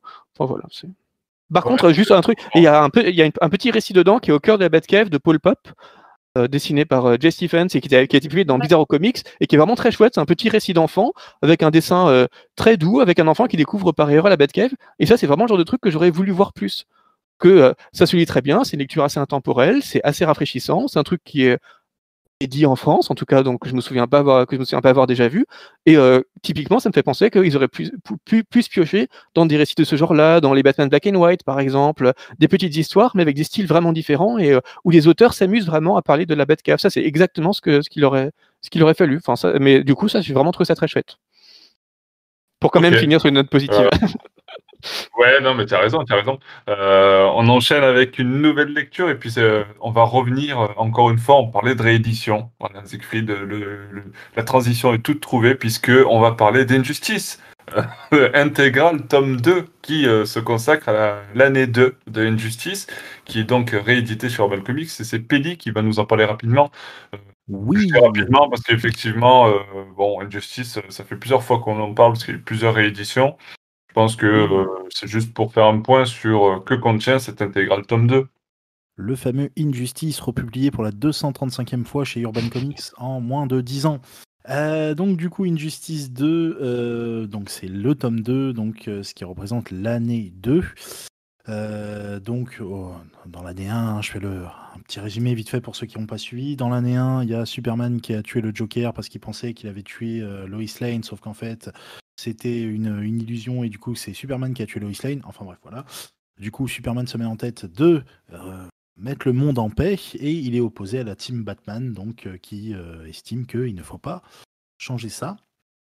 Donc Enfin, c'est fin, pas qu'il faut changer ça, mais c'est disons que les, les- les méthodes de, de Superman sont assez euh, dictatoriales. Voilà. Et euh, donc du coup à la fin du tome 1, on se retrouve avec un euh, avec euh, déjà euh, quelques morts du côté des héros parce que bah, c'est écrit par Tom Taylor et Tom Taylor il a aucune pitié pour les héros. Et puis d'un côté c'est un c'est un en même temps donc bon c'est l'avantage c'est comment ils font ce qu'ils veulent. Donc du coup je vais spoiler mais bon vu que c'est réédité pour la je ne sais combien de fois c'est pas grave. Donc on a Green Arrow qui est mort malheureusement.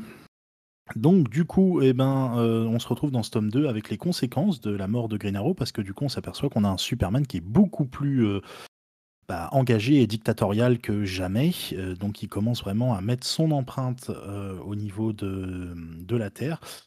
Donc on voit par exemple à un moment une scène où il y a Flash et Green Lantern qui prennent le Parlement un peu en otage. Euh, on a aussi une Dina Lenz qui est euh, beaucoup plus badass, qui va quand même euh, un peu mettre Superman en difficulté pendant quelques secondes. Donc voilà, il y a une, espèce de petite résistance qui s'organise pour combattre ce Superman tyrannique. Alors d'ailleurs, petit aparté, personnellement, j'adore quand Superman est un vilain. Ce personnage aurait dû être un vilain. Je, je déteste quand il est gentil, il est tout mielleux, il est tout. Alors que quand il est vilain, c'est on, a, on obtient des trucs super et Injustice en est la preuve euh, parfaite. C'est pour ça que j'ai écrit une thèse sur les Superman méchants. hein. Ah bah voilà, non mais c'est. Bah oui, non, mais évidemment. Pour moi, Superman, la meilleure utilisation du personnage qu'on peut en faire, c'est quand il est méchant.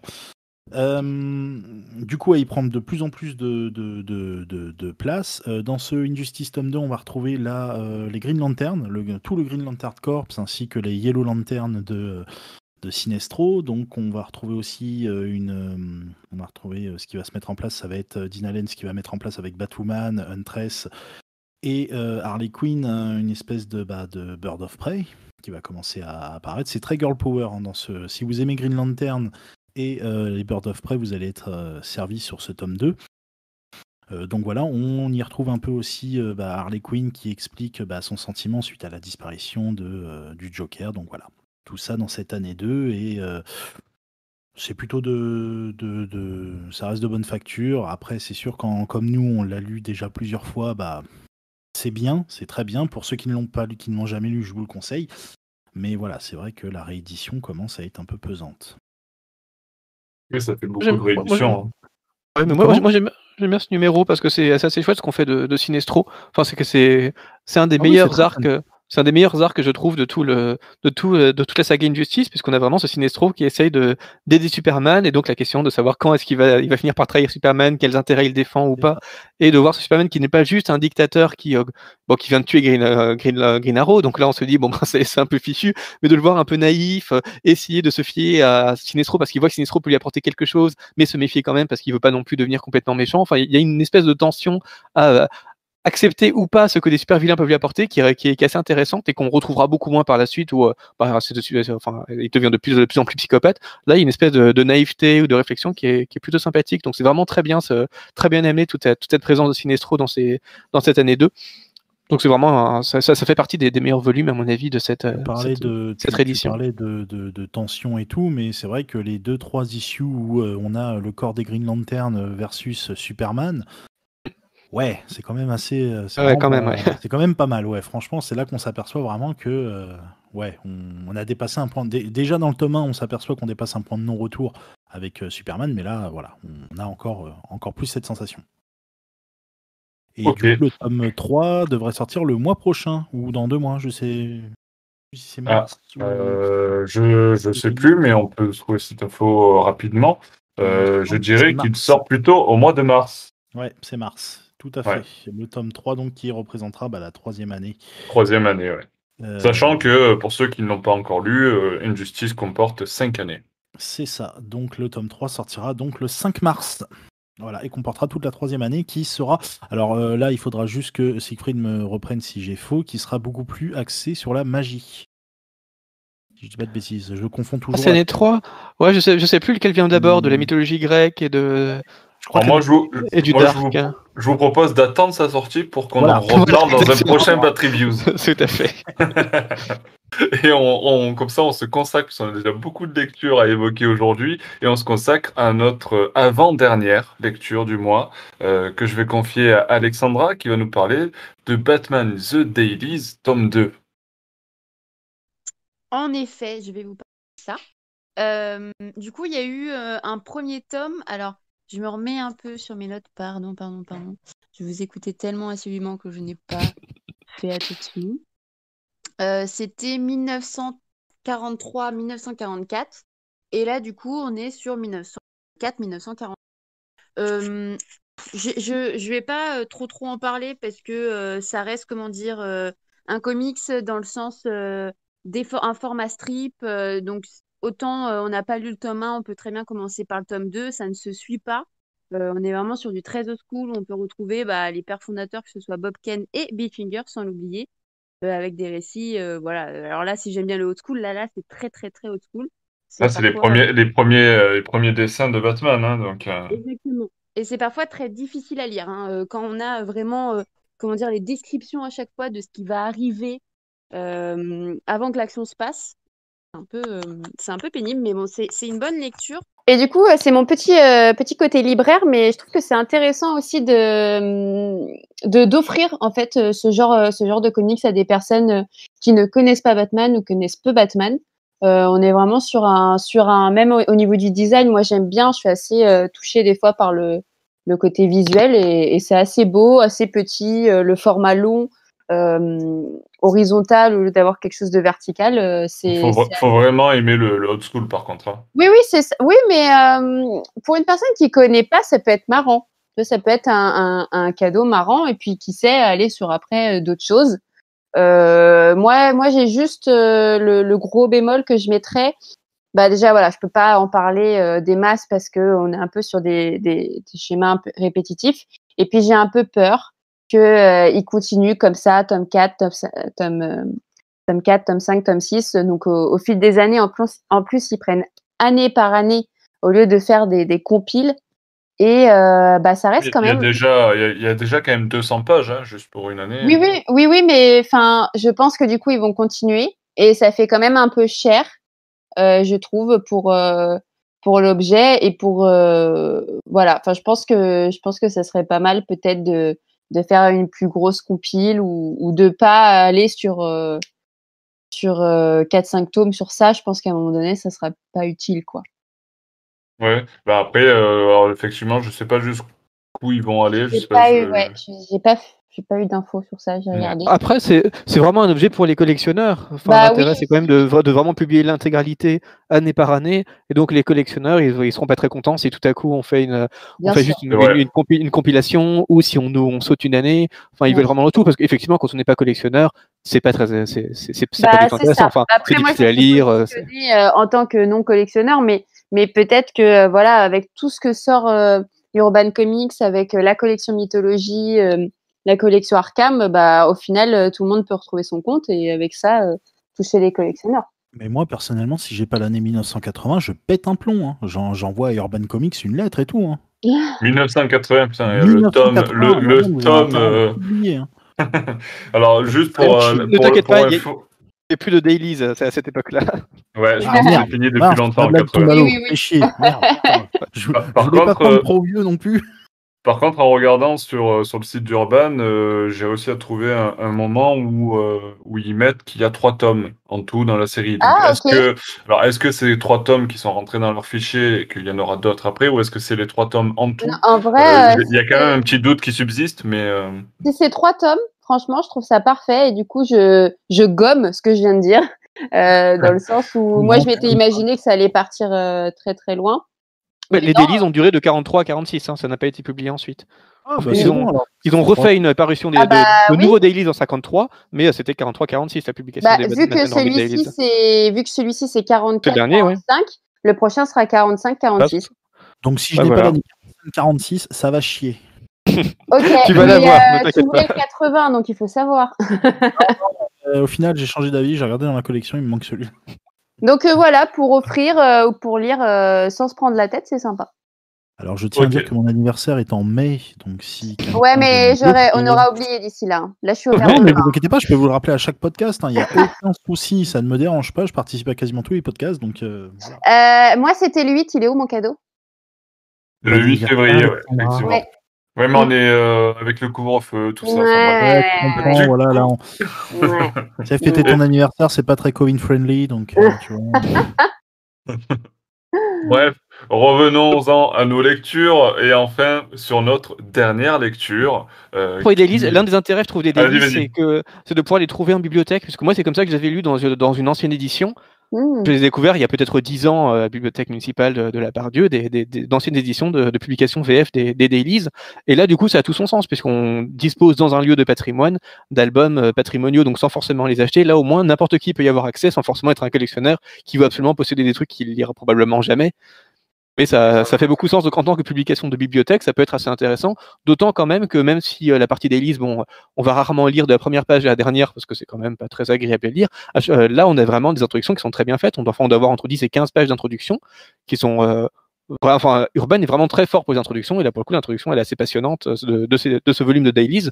Donc là, là, pour le coup, il y a vraiment un intérêt analytique pour mieux appréhender l'histoire de l'histoire de Batman. En ce sens-là, quand même, c'est des volumes qui se, qui se justifient.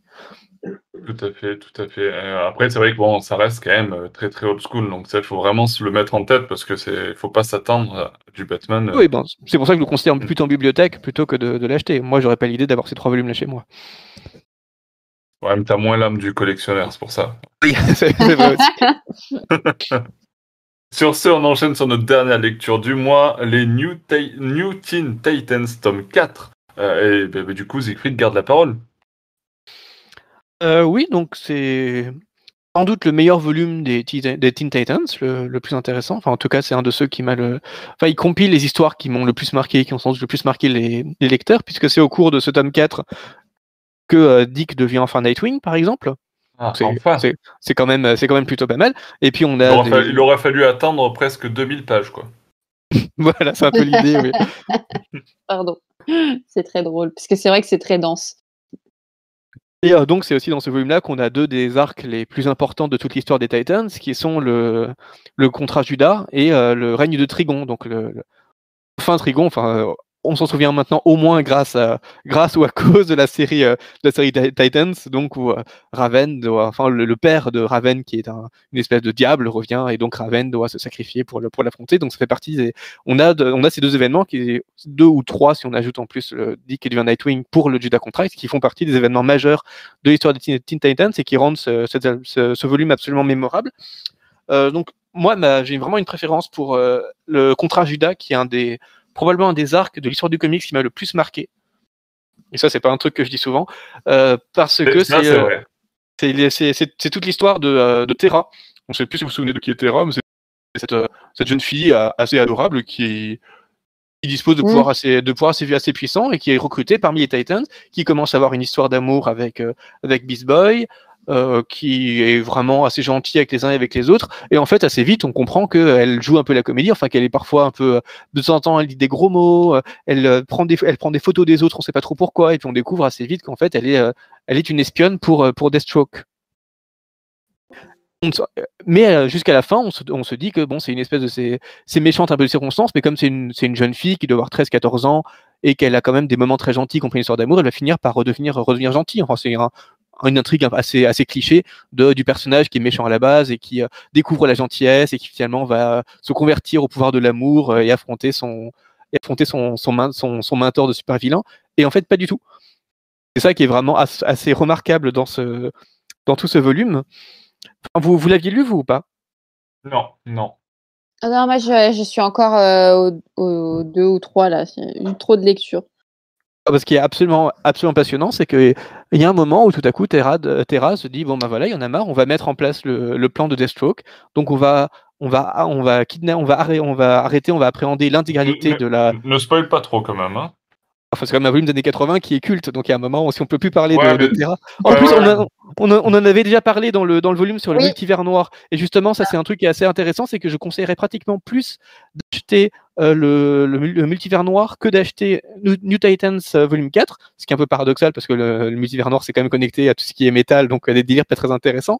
Mais je vous rappelle que le multivers noir, c'était, ça avait cette idée très intéressante, en tout cas dans la publication mmh. urbaine, d'avoir des, de publier des, des récits, euh, des, des récits, euh, des récits iconiques, des récits pivotaux de l'histoire de, de, de, du et de mettre en parallèle une réécriture dans le multivers noir qui généralement la rendait encore plus, encore plus horrible. Et parmi ces moments pivotaux de l'histoire du Dissiverse, il y avait la trahison par Terra de la, des, des Teen Titans. qu'on avait déjà en gros pratiquement tout, euh, tout, tout, ce, tout cet arc-là dans le multivers noir. Et en fait, ce qui était fascinant, c'est de se rendre compte que l'histoire de Wolfman et Perez était beaucoup plus beaucoup plus sombre, beaucoup plus, beaucoup plus terrible que sa réécriture contemporaine qui ne parvenait en fait pas à rivaliser avec, euh, avec l'horreur profonde inspirée par les, par, les, par les comics originaux. Puisque comme je le disais, Terra, elle appréhende tous les, tous les Teen Titans.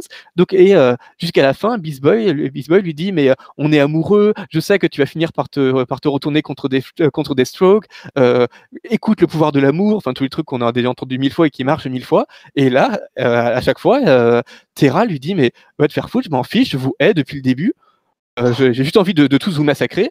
Et euh, on, nous dit clairement, en fait, Terra, c'est juste un monstre. Ça doit être une fille de 13-14 ans. Elle parle juste de coucher avec Deathstroke. Et il y a énormément d'allusions sexuelles sur le fait que euh, soit elle a couché avec Deathstroke, soit elle veut coucher avec lui. Elle fume, elle, elle, elle arrête pas de dire des gros mots, elle n'arrête pas de dire qu'elle est, mais qu'elle est vraiment à un point terrible. L'intégrité des Teen Titans qui n'ont fait que la recueillir et la couvrir de gentillesse et d'amour c'est l'un des personnages les plus monstrueux de l'histoire du comics et qui se trouve dans dans cette peau d'une d'une gamine qui doit avoir qui doit avoir entre 12 et 14 ans et c'est quelque chose qui est Enfin, c'est vraiment assez, assez puissant et je crois que j'ai jamais vu ça dans, les comics. Cette espèce de concentré de, noirceur, et euh, cet, cet, espoir de la part des lecteurs que ce personnage va revenir à une espèce d'innocence première. D'ailleurs, ça n'a pas manqué, hein, puisque bon, évidemment, plusieurs années après la, après la victoire contre Terra, on va avoir une nouvelle Terra réécrite, redconnée, qui va être gentille, intégrer, la, intégrer Teen Titans. Mais là, à ce moment-là, elle est vraiment, euh, c'est un, un, pur monstre.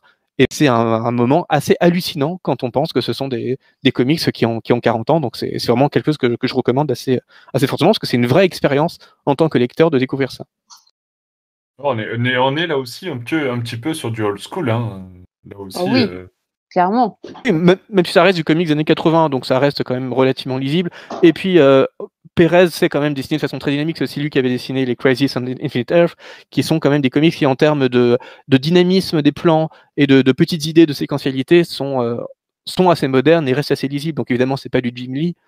On est très très loin des comics vraiment datés des années 40 à 70 qu'on pouvait avoir dans, dans, dans, dans, sur la, sur la Batcave. Ça se encore très bien, d'autant que tous les, tous les dialogues, toute la dynamique de personnages quelque chose aussi d'extrêmement moderne. On se dit justement que ça va être cliché parce qu'on va nous rappeler le pouvoir de l'amour, mais euh, en fait, pas du tout. Il y a vraiment une vraie modernité à la fois dans l'écriture et dans le dessin qui rend ça particulièrement lisible. vraiment, c'est une grosse recommandation de ma part. Grosse recommandation de Siegfried, et euh, sachez-le, c'est assez rare. c'est Siegfried Certified. Siegfried Certified. créer un label, oui. On va, on va créer, un label. On va créer rester sur ces belles notes avant de, faire un petit mot euh, sur les offres découvertes de Urban Comics. Alors, il y a deux choses que j'aimerais évoquer parce qu'il y a ces offres découvertes qui viennent d'être lancées euh, chez Urban Comics. Euh, qui, pour rappeler, il y a tous les détails sur Batman Legend si ça vous intéresse, mais effectivement, l'offre découverte comprend en fait deux tomes de, il y a cinq séries qui sont lancées comme ça, avec les deux premiers tomes au prix d'un seul tome.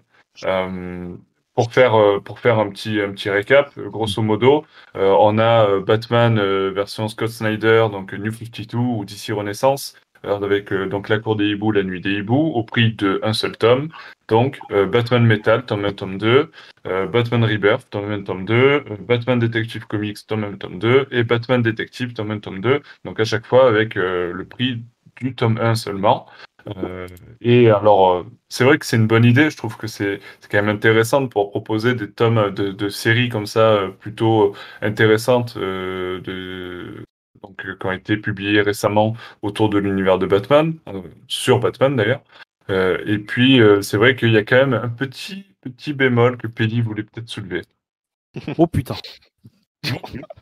oh là là. C'est bon, je peux gueuler? C'est le, moment, le moment Pelli vénère. Prends ma respiration. C'est parti. non, bon, en gros, c'est une bonne idée. C'est une bonne. C'est une, bonne... une... bonne idée d'Urban de faire des offres comme ça. Mais il y a deux gros défauts. Premièrement, arrêtez de faire que sur du Batman. On a beau être Batman légende, on a beau adorer Batman, à un moment, le euh, Urban slash Batman, c'est chiant. Faites sur euh, d'autres. ce, ce discours n'est pas approuvé par Batman légende. Mais sérieusement, je veux dire, euh, les, je, veux dire, c'est chiant. La, la 80% de la gamme d'Urban Comics, c'est du Batman mais 80% des ventes de DC et d'Urban, c'est du Batman. aussi. Donc il y, a un, moment où ils vont pas faire des offres euh, déficitaires pour satisfaire des gens, des, des lectures qui ne, qui ne se vendront pas. Le problème, c'est si par exemple tu ne proposes pas d'autres héros, c'est sûr que 80% de ta gamme restera Batman parce que tu ne proposes pas d'autres héros tu proposes pas. mais je pense que quand ils proposent d'autres héros, ça se vend pas, tu vois. Je pense qu'il y a aussi ça. c'est pas, c'est pas comme si on n'avait pas eu un film Wonder Woman, je sais pas, ressort les deux premiers tomes de Wonder Woman, ou euh, même si le film n'a pas forcément bien marché à cause du, de, la, de la situation sanitaire et que le film est vraiment bof. Oui, très nul. Je, je sais pas. Oui, mais, oui, mais là, c'est l'offre découverte Batman. Euh, enfin bon, il y a, y a, plein d'autres trucs comme ça à ressortir. Je veux dire, là, quand même, euh, c'est après, je, je, je, alors je, je spécule hein, totalement, j'ai aucune info de ce côté-là, mais euh, peut-être que, parce que là c'est l'offre découverte Batman, mais peut-être que d'ici quelques mois, si euh, ça fonctionne, ils feront l'offre découverte Superman, tu vois. Enfin, J'espère, bah, ce serait bien. Ce serait bien. globalement, euh, s'il y a un côté positif ou c'est des, des, à bas prix et que tu as les deux premiers tomes, c'est une grosse, grosse maison d'édition quand même urbaine. Peut-être et sûrement est sûrement, oui, euh, touché par, euh, par le Covid. Mais euh, ça fait quand même plusieurs fois qu'il y a des offres comme ça. je, je sais pas, enfin, par exemple, je vois pas iComics le faire. moi, moi, je sais pas, il y a, un côté, viens, on est quand même gros, viens, on a quand même des sous, mais on va quand même faire des petites offres comme ça. Qui, moi, je, je trouve qu'à un moment donné, ça commence à faire cheap. Après, je rejoins un pays sur euh, que du Batman. Euh, c'est. Mais en même temps, voilà, ils, surfent sur ça. Hein. C'est comme ça qu'ils font leur rentrée d'argent. C'est, sûr, Siegfried le disait, je suis, je suis d'accord avec vous aussi, c'est, clair. Mais moi, euh, moi, c'est l'aspect, l'aspect offre, moi, qui commence à me saouler, en fait. Je trouve que ça, fait, ça commence à faire un peu lourd. C'est, toujours connu, les gens vont plus acheter un tome 1 qu'un tome 5. oui. Que de toute façon, ils vont plus vendre à vendre des tomes 1 et 2 plutôt que s'ils te faisaient une offre. Tiens, on a le tome 3 et 4 aussi. Ça. On, on le, on le disait en off avec Siegfried, regarde la gueule du tome. Enfin, ils repartent sur du souple. Euh, ils mettent pas le nom euh, des dessinateurs euh, et du scénariste. On, on, on, on Attends, attends, là, c'est- encore autre chose. hein. Là, c'est l'offre d'été, oui. C'est l'offre Ah, d'été, mais Ok. On va y revenir. Euh, C'est un autre coup de gueule encore. Mais globalement, sur les offres, c'est, moi, je trouve euh, esthétiquement, c'est pas beau. Et ça me pose problème parce que c'est aussi, euh, comme je disais tout à l'heure pour Batman The c'est, ça doit être aussi un bel objet. euh. Non, après, sur, sur l'offre euh, l'offre découverte, euh, moi, des infos que j'en ai, je ne les ai pas achetées, mais de l'offre- de- des infos que j'en ai, a priori, c'est euh, les, mêmes, euh, les mêmes ouvrages. En, C'est les vrais volumes reliés d'Urban, oui. Les, beaux livres d'Urban. C'est pas en souple? Non, non, non. non, non, c'est les vrais, c'est- il y a vraiment le deuxième tome offert, en fait. Ok. J'ai pas regardé parce que du coup, même euh, les librairies que je suis n'ont pas euh, fait l'offre. Sur l'offre découverte, c'est les vrais ouvrages qui étaient sortis euh, au au moment de. C'est c'est le même format. Donc c'est vraiment, une offre inté- c'est ça, ouais. c'est vraiment une offre intéressante si vous voulez vous lancer. euh, C'est Ah les beaux volumes reliés d'Urban à deux pour le prix d'un. Voilà. Et en plus sur des séries qui sont plutôt, plutôt intéressantes a priori. Enfin, c'est quand même. Ouais. On a quand même la, cou- la, la cour des hiboux, enfin, c'est plutôt pas mal. Les deux premiers volumes du Robert de Tom King, c'est quand même. Il y a des trucs vraiment bien. Enfin, c'est quand même pour une des hiboux, on l'a eu aussi à l'offre d'été, quoi. Enfin, Mais ça, c'est pour, ça, c'est pour les gens qui se lancent dans Batman maintenant. ouais. Et c'est vrai qu'on, aux, aux gens qui demandent des, des recommandations pour se lancer dans Batman, la cour des hiboux, ça revient régulièrement, donc c'est une bonne occasion d'offrir- d'avoir euh, tout le début du, du run de Snyder en, pour le prix d'un, enfin, pour le prix d'un, c'est quand même plutôt, plutôt Ouais, moi, je trouve, que, a- après, je trouve que ça devient répétitif. Enfin, Ouais, en- Ouais, mais après, je pense qu'il y a En beaucoup tant que de gens fan, en tant que fan, mais Ouais, faut voir c'est les ça. néophytes. C'est ça, il faut voir, euh, faut voir les personnes qui veulent se lancer. Ça peut être une bonne occasion. Moi, je sais que souvent, euh, je reçois des messages, euh, des messages sur, euh, sur Batman Legends, sur, notre euh, Facebook ou Twitter ou Instagram. Euh, J'en ai eu un un peu plus tard que cet après-midi, je crois, sur quelqu'un qui cherchait des conseils pour débuter dans les comics Batman. Donc, je pense que pour ces personnes-là, c'est intéressant. Il faut, il faut bien voir qu'il y a plein de séries Batman euh, simultanées. Donc il y a plein de gens qui, par exemple, vont lire le, le- les détectives comics, et les- mais, pas, mais pas forcément la série Batman, ou euh, qui auront lu La Cour des Hiboux et Batman Détective, mais pas Rebirth, enfin qui, euh, qui choisissent leur série parce qu'on peut pas tout lire à la fois et tout acheter à la fois, parce que ça finit par devenir cher. Et du coup là, ça peut être l'occasion pour eux, s'ils regrettaient de ne pas avoir cette relation dans telle, telle série, de se lancer pour un prix plus intéressant. Parce que ça, on en a plein aussi dans les discussions sur les différents groupes Facebook, de gens qui disent Tiens, moi j'ai lu les Batman Rebirth, euh, mais qu'est-ce que ça vaut Détective Comics? Évidemment, ils, ils, ils- savent pas trop, et bon, c'est un sacré investissement de se lancer dans deux, dans deux séries à la fois. Là, ça peut être une belle occasion de, de tenter le coup, euh, découvrir autre chose. Alors après, j'ai pas, j'ai pas fini mon coup de gueule. Il y a un deuxième. Ah oui, oui, la, la deuxième partie. Deuxième partie. Et tu vois, la, Chapitre 2. et, et tu vois, la deuxième partie est plus grave, je trouve, que la première partie. Parce qu'autant la première partie, c'est moi à mon niveau qui me plaint comme quoi Urban euh, fait trop de Batman. Ok, d'accord, effectivement, c'est leur niche de, c'est leur, euh, c'est leur poule aux œufs d'or, très bien, c'est normal, il n'y a pas de problème. Je comprends l'aspect économique. Ce que je ne comprends pas, c'est quand tu fais une offre comme ça. Alors moi, pour euh, mon histoire perso, j'ai commandé Detective Comics Rebirth et Batman Detective, donc dans cette offre-là, chez la FNAC. Je n'ai pas pris ça chez mon libraire, Ah oui. tout simplement en me disant le libraire, ça va être blindé, ils vont pas, ils vont pas recevoir beaucoup de stock, alors que la Fnac, je suis sûr qu'ils vont avoir du stock. Et ben au final, je me retrouve que le jour même où je dois, je les ai précommandés, donc le jour même où je dois recevoir les, les bouquins, je ne les reçois pas. Et le lendemain, je reçois un mail de la Fnac me disant que ma commande a été annulée parce qu'ils n'ont pas reçu assez de stock de la part d'Urban Comics. Moi, ce que je trouve dégueulasse, c'est d'un côté la Fnac qui me prévient le lendemain seulement, comme quoi ils n'ont pas assez de stock, et non pas la veille ou l'avant-veille, ou lorsqu'on commande sur leur site de dire stop, on n'a plus de stock. Et ce que je trouve encore plus euh, vraiment con, c'est qu'Urban ne se soit pas dit Eh, mais attends, on fait une offre découverte, va peut-être falloir réserver un peu de stock quand même, parce que bon, les gens vont sauter dessus, en plus, c'est du Batman. Je trouve ça un peu quand même. Après, on, après, on sait pas, peut-être qu'il y, a- il y a quand même pas mal de stock, mais qu'il y a une telle demande qu'ils ont Mais été débordés quand même. C'est Ce possible. que hein. j'essaye de dire, ce que j'essaye de dire, c'est que qu'un petit libraire n'ait pas de stock, je le comprends parfaitement, ok. Mais qu'un groupe comme la Fnac n'ait pas de stock, ouais, je le comprends un peu. C'est parce que t'as pas de- tapé assez gros, t'aurais dû taper Amazon. Tu- Pourquoi, tu- pourquoi vous faites saigner mes oreilles à dire Fnac et Amazon? Je comprends pas l'idée. J'aurais dû m'écouter parce que je me, je me suis dit si je la commande chez le libraire, c'est sûr que je vais me pointer, va plus en a- va plus y avoir de stock parce que les gens seront tous allés chez le libraire. Donc j'ai voulu contourner ça en disant bon bah vas-y, tant pis, je, cette fois je prends la Fnac et puis voilà, c'est c'est c'est pas grave. Mais C'est fait eu. mais mais voilà, mais ce que je trouve aberrant, c'est que Urban n'ait pas prévu son stock. C'est je attention, Ur- Urban, ils font une offre, donc ils font un tirage limité, ça c'est normal. S'ils commencent à tirer dans, dans, dans un nombre illimité des, des, des comics d'une offre, ils vont juste perdre de l'argent pour rien. Là, leur intérêt, c'est de faire un stock dont ils, ils savent très bien que 100% du stock de leur offre va partir. C'est tout, ce Ouais. qui compte- c'est- c'est tout, ce qui- c'est tout ce qui compte pour eux. C'est pas d'en faire une offre permanente avec des numéros illimités qu'on pourra acheter, euh, acheter pendant les, les prochaines années. C'est juste une petite offre limitée qui va partir com- complètement. Et en l'occurrence, leur, leur, leur but est atteint. Ils ont pas, ils ont pas, ils ont, ils n'ont aucun intérêt à faire un trop gros tirage. Après, euh, après, le- cette question de la FNAC, on ne sait pas qui est fautif de est-ce que Urban n'a pas fourni les stocks qu'ils avaient promis ou est-ce que c'est la faute de la FNAC qui a autorisé des précommandes alors qu'ils n'avaient pas les stocks? Là, on ne sait pas à qui, à qui Non, revient on le saura tort. jamais, Là, il y a ouais. un truc, là, il y a un truc qui est dommage, effectivement. ce que je Euh, veux dire, c'est que le, gros problème, c'est qu'on sait, toi comme moi, même nous tous, on sait très bien où vont finir ces tomes. Ça va finir sur des sites Le Bon Coin, Marketplace sur Facebook, revendus 100 balles, parce que oh, tu comprends, c'est rare. Hein.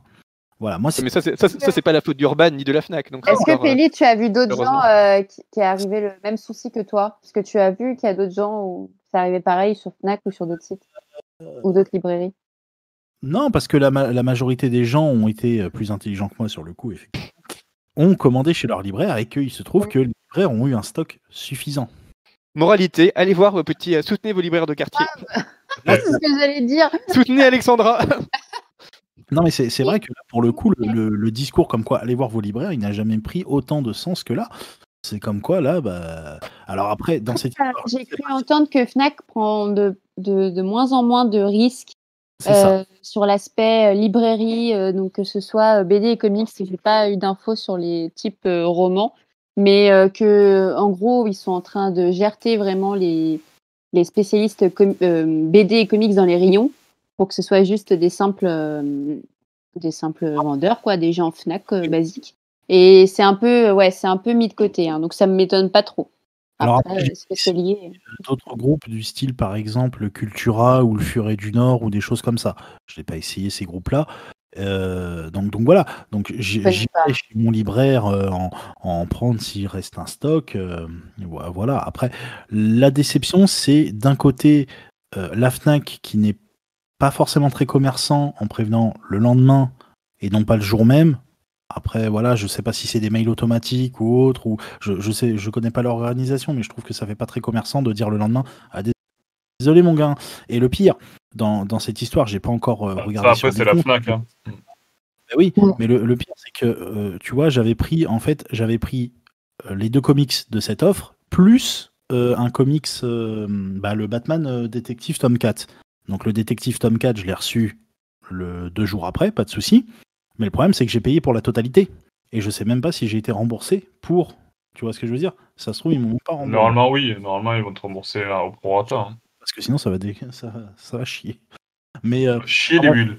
Voilà, voilà dans, dans, dans cette histoire, je ne sais pas si c'est Urban ou si c'est la FNAC le fautif, je pense qu'il y a un peu des deux, mais c'est euh, vrai que c'est un peu énervant. Après, je sais pas à quel niveau, euh, combien de personnes ont eu la même histoire que moi, mais voilà, c'est assez emmerdant quand même, et je me dis que euh, si ça devait arriver à quelqu'un qui ne connaît pas les comics, qui ne connaît pas Urban, ou voilà, ça peut faire une mauvaise, ça peut faire mauvais genre un peu quand même.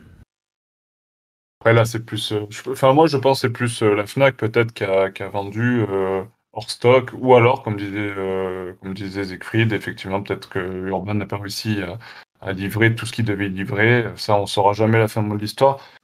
En tout cas, le, le coup de gueule est passé. Malgré tout, les offres découvertes sont plutôt sympas.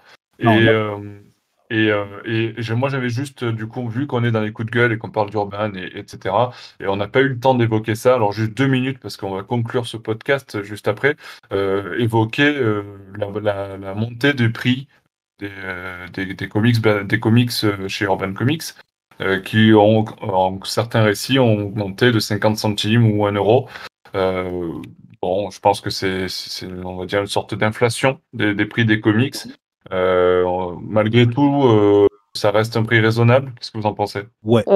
Pour moi, c'est carrément, ça reste raisonnable et je pense qu'Urban peut se permettre de faire une augmentation de 50 centimes. Quand tu vois qu'à côté, il y a Panini Comics qui, qui augmente euh, leur prix euh, quasiment tous les 2-3 mois ou qui augmente euh, leur prix de façon beaucoup plus drastique.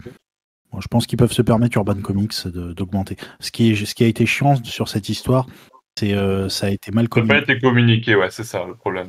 C'est plus ça qui a été qui est énervant je, suis assez d'accord. C'est vrai que c'est un peu dommage qu'ils aient pas un peu communiqué. Disons qu'ils ont communiqué dessus trois semaines après la montée des prix, donc c'est un peu bizarre. Mais euh, bon.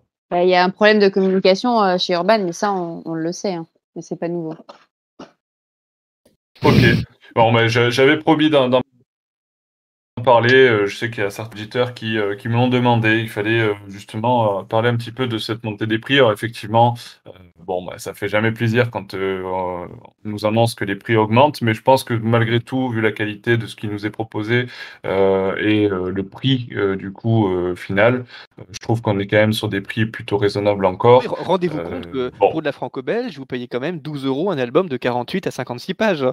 Donc imaginez un peu la quantité de pages que vous avez dans de beaux volumes reliés comme ceux d'Urban. Pour le rapport qualité-prix, quand même très intéressant, même en augmentant un peu les prix. Donc moi, ça me choque vraiment pas que ça coûte un peu plus cher. Ah, puis je suis d'accord. Depuis quoi ça, ça faisait. Je... Je sais même pas si Urban a déjà augmenté ses prix comme ça une fois. Euh. Hmm, je m'en souviens pas qu'ils aient augmenté en tout cas, ouais. Donc ça doit faire peut-être 3-4 ans qu'Urban n'avait pas augmenté ses prix, donc bon. Oh, même plus, plus. Si ce n'est plus, ouais. Donc euh, franchement, pas. C'est comme on disait avec Alex, c'est le la communication qui, a été mal foutue. Normalement, ça c'est quelque chose que tu prépares en amont et non pas trois semaines après. On disait, eh au fait, euh, on a augmenté. En fait, vous avez vu les prix augmenter. Euh, ouais. C'est voilà, c'est comme d'Urban. C'est les petits les petits couacs de communication de, de, chez ah, Urban Comics. C'est un couac de communication. Bon, on a parfois les mêmes chez Panini, alors c'est pas. ouais, oui, après, je suis beaucoup moins Panini, donc du coup. Mais voilà, c'est pas, pas tellement spécifique à Urban non plus. On va pas, on va pas faire un, tout un numéro euh, euh, Urban bashing.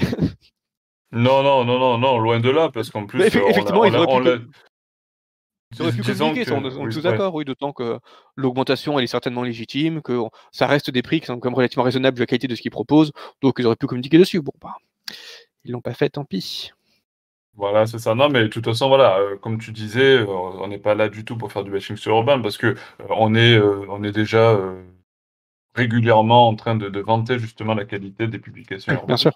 mais bon, quand il y a quelque chose à dire, voilà, on est là pour le dire aussi. Donc, voilà, mais voilà, justement, ça permet de, relever aussi que malgré l'augmentation, ça reste quand même de qualité, que le prix reste raisonnable. Donc, voilà. malgré tout, si Urban Comics nous entend, euh, c'est pas pour autant qu'il faut augmenter tous les ans. Voilà. oui. Il vous reste un stock de votre offre euh, découverte. N'hésitez pas à C'est le 20 avenue de. Bon, super. Ben, écoutez, sur ce, on va conclure ce Bat Reviews, cette reprise euh, des Bat Reviews, des podcasts Batman Legend. On vous donne rendez-vous euh, le mois prochain, enfin non, d'ici quelques semaines pour un Bat Talk un petit peu spécial parce qu'on a décidé euh, de pas prendre un sujet précis comme on a l'habitude de faire, mais plutôt de répondre à quelques questions ou en tout cas à des sujets qui seront donnés par vous, les, personnes qui nous, qui nous suivent et qui nous supportez avec beaucoup de force et de courage. Euh, donc on a mis déjà quelques petits posts sur euh, les réseaux sociaux. On en remettra euh, juste avant l'enregistrement du podcast pour récupérer tous les sujets que vous pouvez nous donner et toutes les questions que vous aurez à nous poser autour de l'univers de Batman. Et en tout cas, on essaiera de répondre à tout ça de la meilleure façon possible. Ah Je vous donne donc rendez-vous sur ce prochain podcast. En attendant, ben, profitez bien de vos lectures Batman chez Urban Comics. À très bientôt pour de nouvelles aventures de Batman. Ciao, ciao, ciao. À bientôt.